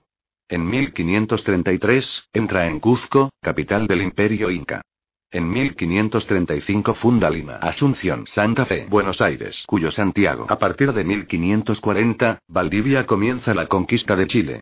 En 1541, funda la villa de Santiago de la Nueva Extremadura. 5, 4, 7, 6, 8, 3. Focos de entrada de los productos alimenticios. Principales culturas americanas 1. La española 2. México, Aztecas 3. Panamá 4. Perú, Incas 5. Chile 6. Ecuador, Incas 7. Asunción 8. Santa Fe de Bogotá, Muiscas. Figura 2. La conquista española en el siglo XV Fuente. Historia de América Latina T. De la mesa europea al fogón amerindio 240. El cronista menciona en esta región el cazabe de yuca las batatas y las frutas como la piña y el mamey, que los españoles comían con asiduidad, pero no nombra el trigo ni los cereales, comida tradicional de los castellanos, aunque sabemos que ya había cultivos suficientes. La primera fundación en tierra firme la realizó Vasco Núñez de Balboa en San Sebastián de Urabá, pero su duración fue tan corta que no alcanzó a tener siquiera características de asentamiento, en el sentido de que los colonos hubieran desarrollado lo propio para su manutención y vivienda. Por el contrario, según anota el antropólogo Jorge Morales, 1985, tuvieron que abandonar el lugar acosados por el hambre y el aislamiento. Luego los indígenas completaron el aniquilamiento incendiando el incipiente caserío. Poco después, Enciso, según anota el mismo investigador, fundó Santa María la Antigua del Darién en 1509, que sería en realidad la primera población del continente. El asentamiento duró hasta 1519 cuando se abandonó la ciudad para trasladar a los colonos a Panamá. En Santa María, mientras estuvo bajo la administración de Balboa, existían organizados cultivos de yuca y maíz, amén de crías de cerdos para su consumo de carne. Estos también fueron los primeros cerdos que entraron al continente, procedentes probablemente de Santo Domingo, de donde salían los abastos para las nuevas expediciones y fundaciones. En 1513, Pedrarias Dávila fue nombrado gobernador de la colonia, con el ánimo de que desarrollara allí un experimento económico similar al de la española. Un año invirtió Pedrarias en alistar la impresionante expedición que constaba de 25 barcos totalmente equipados, para sacar adelante la prometedora ciudad según relaciona Uber en su libro Pizarro. Oro, Gloria y Muerte, 1966, el gobernador traía, entre otras cosas, el siguiente equipaje. Además de caballos, armas, municiones y otro material de guerra, se embarcaron aperos de labranza, herramientas para artesanía, animales para reproducción y semillas, Uber, 1966. Patiño, 1970, agrega que se sembró trigo en la zona, pero que no prosperó por la excesiva humedad del lugar. Lastimosamente, a pesar de todos los esfuerzos del gobernante, pero insuficientes por parte de los colonos, el experimento de la fundación no tuvo éxito en la medida en que no era económicamente rentable para la corona. A pesar de haberse construido sólidas casas y erigido la primera diócesis continental con Juan de Quevedo como obispo, la colonia fracasó.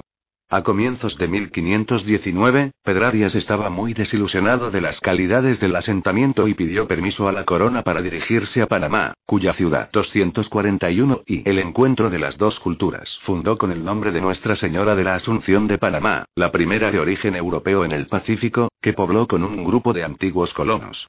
Esta población ofreció desde el principio, por su situación estratégica, excelentes posibilidades comerciales y abundante movilización de todo tipo de bienes y alimentos que luego se comercializarían con otras ciudades americanas. El asentamiento cumplió con las normas dadas por la corona para todas las fundaciones que se realizaron en las Indias. La ordenanza decía, Luego de sembrar y acomodar el ganado, como para provisionarse, comiencen con mucho cuidado y diligencia a fundar y edificar casas con buenos cimientos y paredes. Pedro Cieza de León, el autor de la Crónica del Perú, 1962, quien recorrió Panamá de paso para el reino inca en 1550, da una noticia interesante sobre los productos del viejo mundo que ya se encontraban en los campos de la ciudad. Dice el cronista. Tiene asimismo muchos términos y corren muchos ríos, donde en algunos de ellos, tienen los españoles sus estancias y granjerías, y han plantado muchas cosas de España, como son naranjas, cidras e higueras, y plátanos muchos y buenos, Cieza, 1962. Respecto al plátano, fue llevado desde las Islas Canarias hasta la Española por el fraile misionero Tomás Berlanga en 1516, según cita Ritchie en su libro Comida y Civilización, 1988. El cronista Cieza continúa dando noticias interesantes sobre los cultivos. En el término de esta ciudad no se da trigo ni cebada. Y los señores de las estancias cogen mucho maíz, Cieza, 1962. Se puede colegir que por falta de los cereales hispanos es probable que tuvieran que comer maíz aunque también importaban harina de trigo del Perú, según anota el citado cronista. Respecto al ganado dice, por los caminos hay grandes atos de vacas, porque la tierra está dispuesta para que se críen en ella. Cieza, 1962. Relaciona la gran actividad comercial de Panamá con detalle. Así puede inferirse el movimiento de alimentos y mercadería que tenía lugar en el puerto por estas fechas. Toda la más de esta ciudad está poblada, como ya dije, de muchos y muy honrados mercaderes de todas partes, traen en ella y en el puerto, el nombre de Dios, porque el trato es tan grande que casi se puede comparar con la ciudad de Venecia, porque muchas veces acaece venir navíos por el mar del sur a desembarcar en esta ciudad cargados de oro y plata, y por la mar del norte es muy grande el número de flotas que llegan al nombre de Dios, de las cuales gran parte de las mercaderías de la mesa europea al fogón amerindio 242 vienen a este reino, y también muchas recuas de ganado que traen los mercaderes, Cieza, 1962.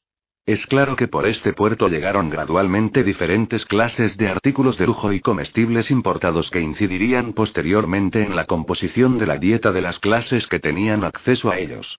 La casa comercial alemana de los Welser se dedicó desde el siglo XV al comercio de artículos de consumo como sal, aceite, vino, cebada, galletas y pan azucarado. Según el historiador Juan Friede, 1960, los hábiles comerciantes en una primera oportunidad se establecieron en Cádiz y en Santo Domingo y desde allí, por las vías que se iban abriendo, llegaron con sus productos al continente americano. Sobre la gran demanda de artículos europeos por parte de América en el tiempo de la colonia, Stanley y Stein anotaban en la primera mitad del siglo XV. La producción nacional de España creció en respuesta a la demanda colonial de alimentos, vestidos y herrajes, 1970. Es decir, el comercio con las colonias americanas era activo y bien dinámico, lo cual ilustra los grandes cambios que en todo nivel, y específicamente en el alimenticio, se estaban operando en el Nuevo Mundo. Otra ciudad que floreció en el continente fue Nueva España, actual México, cuya conquista la realizó Hernán Cortés entre 1515 y 1522. A partir de ese momento se inició su crecimiento hasta llegar a constituirse en la mayor ciudad hispanoamericana del siglo XV, con una población española que sobrepasaba los 3.000 habitantes y una aborigen cercana a los 30. Ya por esas fechas había mineros, ganaderos, dueños de ingenios azucareros, comerciantes, alto clero y misioneros. Además de artesanos, albañiles, placeros y agricultores, que conformaban los primeros la aristocracia urbana, y los segundos, el pueblo común. Tenemos que la aristocracia naciente consumía la mayor cantidad de productos importantes, para aumentar su prestigio y cimentar su posición social. El inicio de la conquista mexicana planteó situaciones complejas que crean dudas respecto a que Cortés hubiera podido dejar productos europeos por los sitios que recorrió antes de llegar a Tenochtitlán, en su primera entrada a tierra mexicana, aunque se tienen datos de algunos aportes, como por ejemplo el yarré, señado por el soldado cronista Bernal Díaz del Castillo, quien sembró las primeras semillas de naranja en el continente. Cuenta Bernal en su crónica. Sembré 7. 243 y el encuentro de las dos culturas. Ocho pepitas de naranjo que traje de Cuba, nacieron muy bien, los papas, sacerdotes, de aquellos ídolos les pusieron defensas para que no las comieran las hormigas desde que vieron que eran plantas diferentes a las suyas. Díaz, 1971. López de Gómara da también una noticia de la introducción a México del trigo, hacia 1520, en plena conquista del territorio. Un negro de Cortés, que se llama según pienso Juan Garrido, sembró en un huerto tres granos de trigo que halló en un saco de arroz, nacieron y uno de ellos tuvo 180 granos, y poco a poco hay infinito trigo, 1954. La noticia es también interesante en la medida en que arroja luces sobre la entrada de arroz a la zona, del cual no hay relaciones específicas como si las hay de los otros productos. Cuando Cortés emprendió su expedición en 1516, llevó maíz, la gramínea americana a la cual se había aficionado desde su estadía en Cuba en donde se desempeñaba como agricultor, ganadero y naturalmente buscador de oro. La relación de su equipaje de expedicionario era la siguiente. 5. 000 porciones de tocino, 6. 000 cargas de maíz, gallinas, vino y aceite, 1985. En esta relación se puede apreciar la entrada de gallinas al continente, no registrada en otras regiones, en donde solo se había mencionado ganadería de varias clases. Los expedicionarios reseñaron mucho las gallinas de la tierra o de papada que comían con agrado cuando los indígenas los agasajaron en sus prime, ros encuentros amistosos. Ellos se referían a los pavos, la exquisita ave americana, y es probable que siguieran comiéndola en vez de las traídas de Europa. El bastimento que llevaba Cortés constituyó el equipaje normal de la mayoría de los conquistadores, con excepción del maíz, que Cortés adoptó en su dieta por considerarlo de buen mantenimiento y además porque abundaba en esa región. Posteriormente la harina de maíz también fue embarcada en las largas travesías marítimas, cuando la utilizaban para adicionarla al agua con el fin de quitarle el mal sabor producido por su largo almacenamiento. Seguramente tal práctica la aprendieron del uso que los aztecas hacían de la harina de maíz en su bebida de, nominada atole. Otro de los cultivos que llevó Cortés a México en 1530 fue el de la caña de azúcar, que desde su introducción por Colón ya prosperaba en las islas del Caribe. Cortés, según parece, mostró interés en aclimatar plantas del viejo mundo en el continente y es probable que hubiera fomentado otro tipo de cultivos como las hortalizas, por ejemplo, pero no se encontró una noticia sobre dichos cultivos.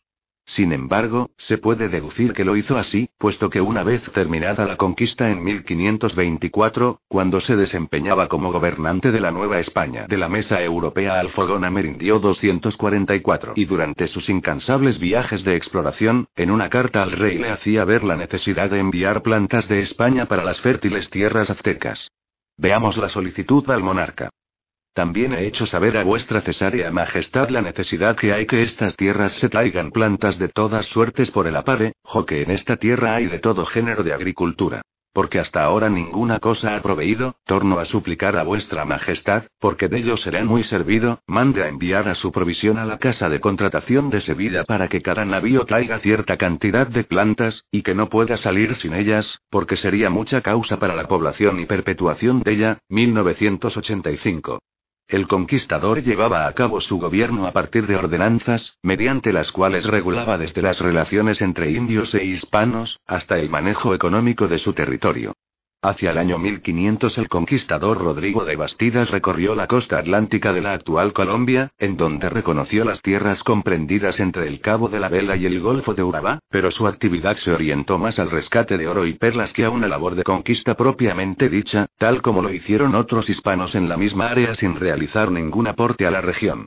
En el año 1524, Bastidas comenzó a preparar otro viaje a la zona que ya conocía y en 1526 regresó a fundar la ciudad de Santa Marta, que sería importante puerto sobre el Atlántico, en donde imperó luego un activo comercio por los barcos que llegaban de las Antillas y del Viejo Mundo, pero en realidad poco se realizó en cuanto a cultivos permanentes. Las gentes que acompañaban a Bastidas en su expedición, a pesar de haber sido reclutadas con el exclusivo propósito de colonizar, estaban más empeñadas en enriquecerse que en cumplir con los propósitos de la corona. De otra parte, los indígenas tampoco pudieron ser sometidos para trabajar en los cultivos, como veremos más adelante. Según Restrepo Tirado, en su libro Historia de la provincia de Santa Marta, 1975, Bastidas entró al continente procedente de Santo Domingo, en donde goza, de cierta holgura económica por las tierras que poseía y en donde tenía cultivos, ganado porcino, caballar y vacuno. Además, estaba acompañado por su esposa y sus hijos. Por las anteriores calidades, cuando solicitó al rey que lo nombrara en la gobernación de la provincia de Santa Marta, la capitulación de su nombramiento no se hizo esperar. El monarca vio en el conquistador a la persona indicada para 245 y el encuentro de las dos culturas llevar a cabo una colonización exitosa.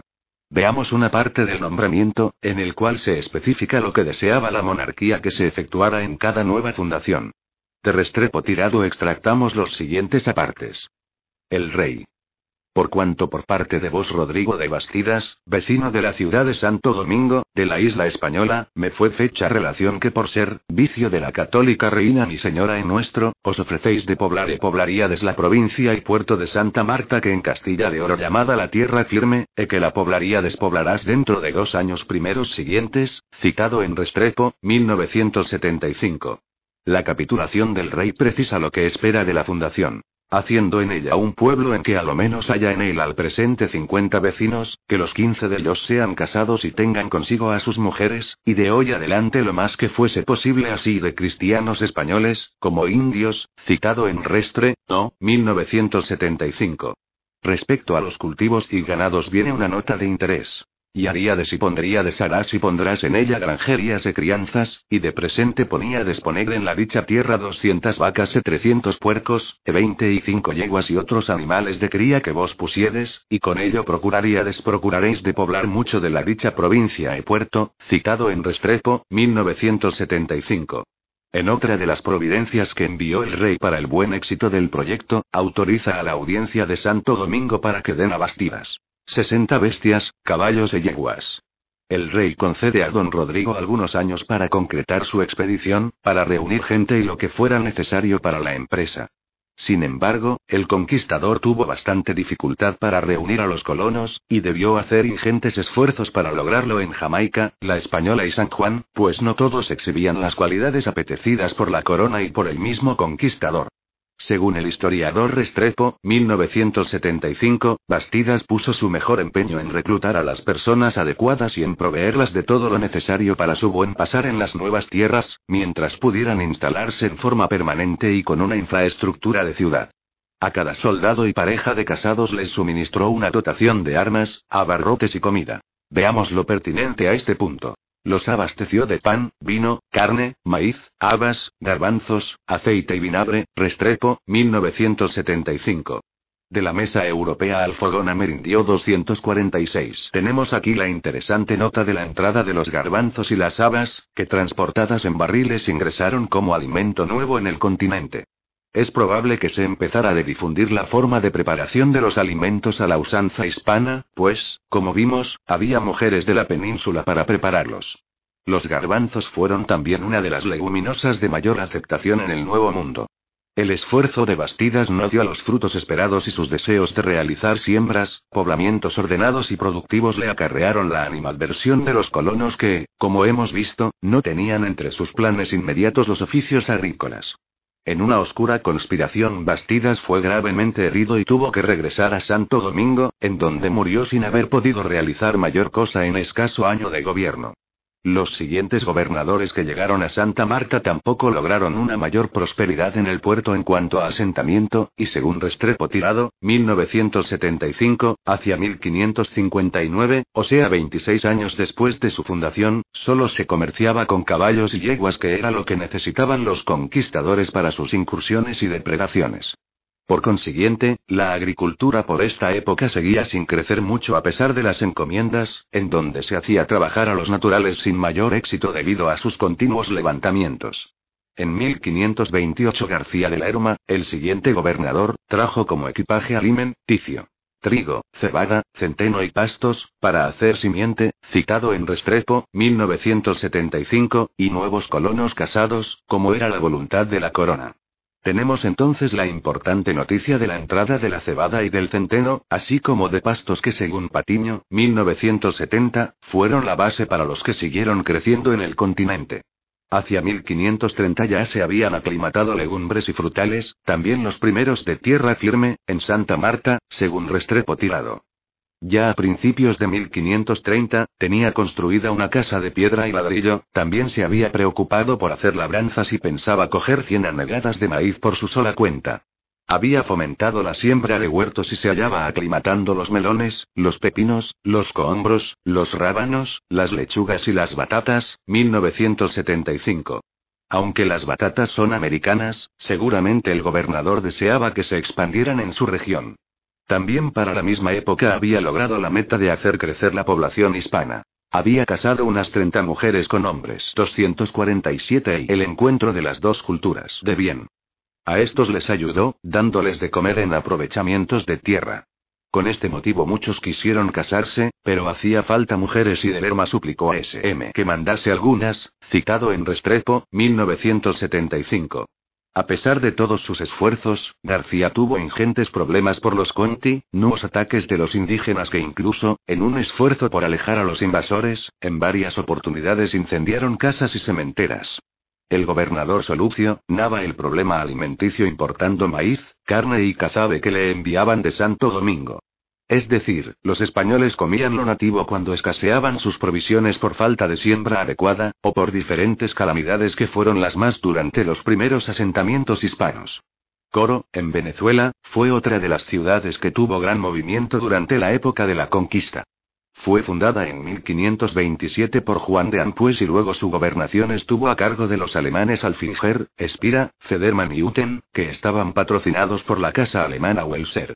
Estos conquistadores se distinguieron por su gran afán de enriquecimiento y por sus excesivos atropellos contra los indígenas.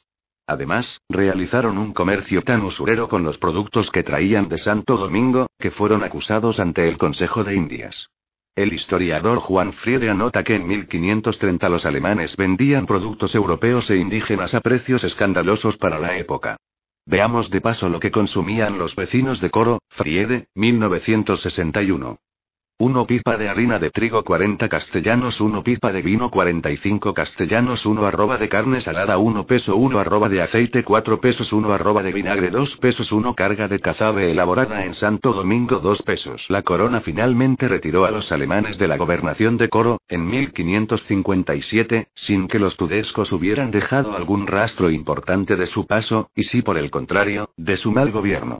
De Federman se dice que introdujo las gallinas al nuevo reino de Granada en 1539. Luego es probable que las hubiera llevado a Venezuela y de allí las introdujera en Santa Fe. Cartagena fue fundada en 1533 por Pedro de Heredia, quien había solicitado a la corona su gobernación. El equipaje que alistó con rumbo al futuro importante puerto sobre el Atlántico, lo relata en verso el cronista Juan de Castellanos. Cargó mucha harina, mucho vino.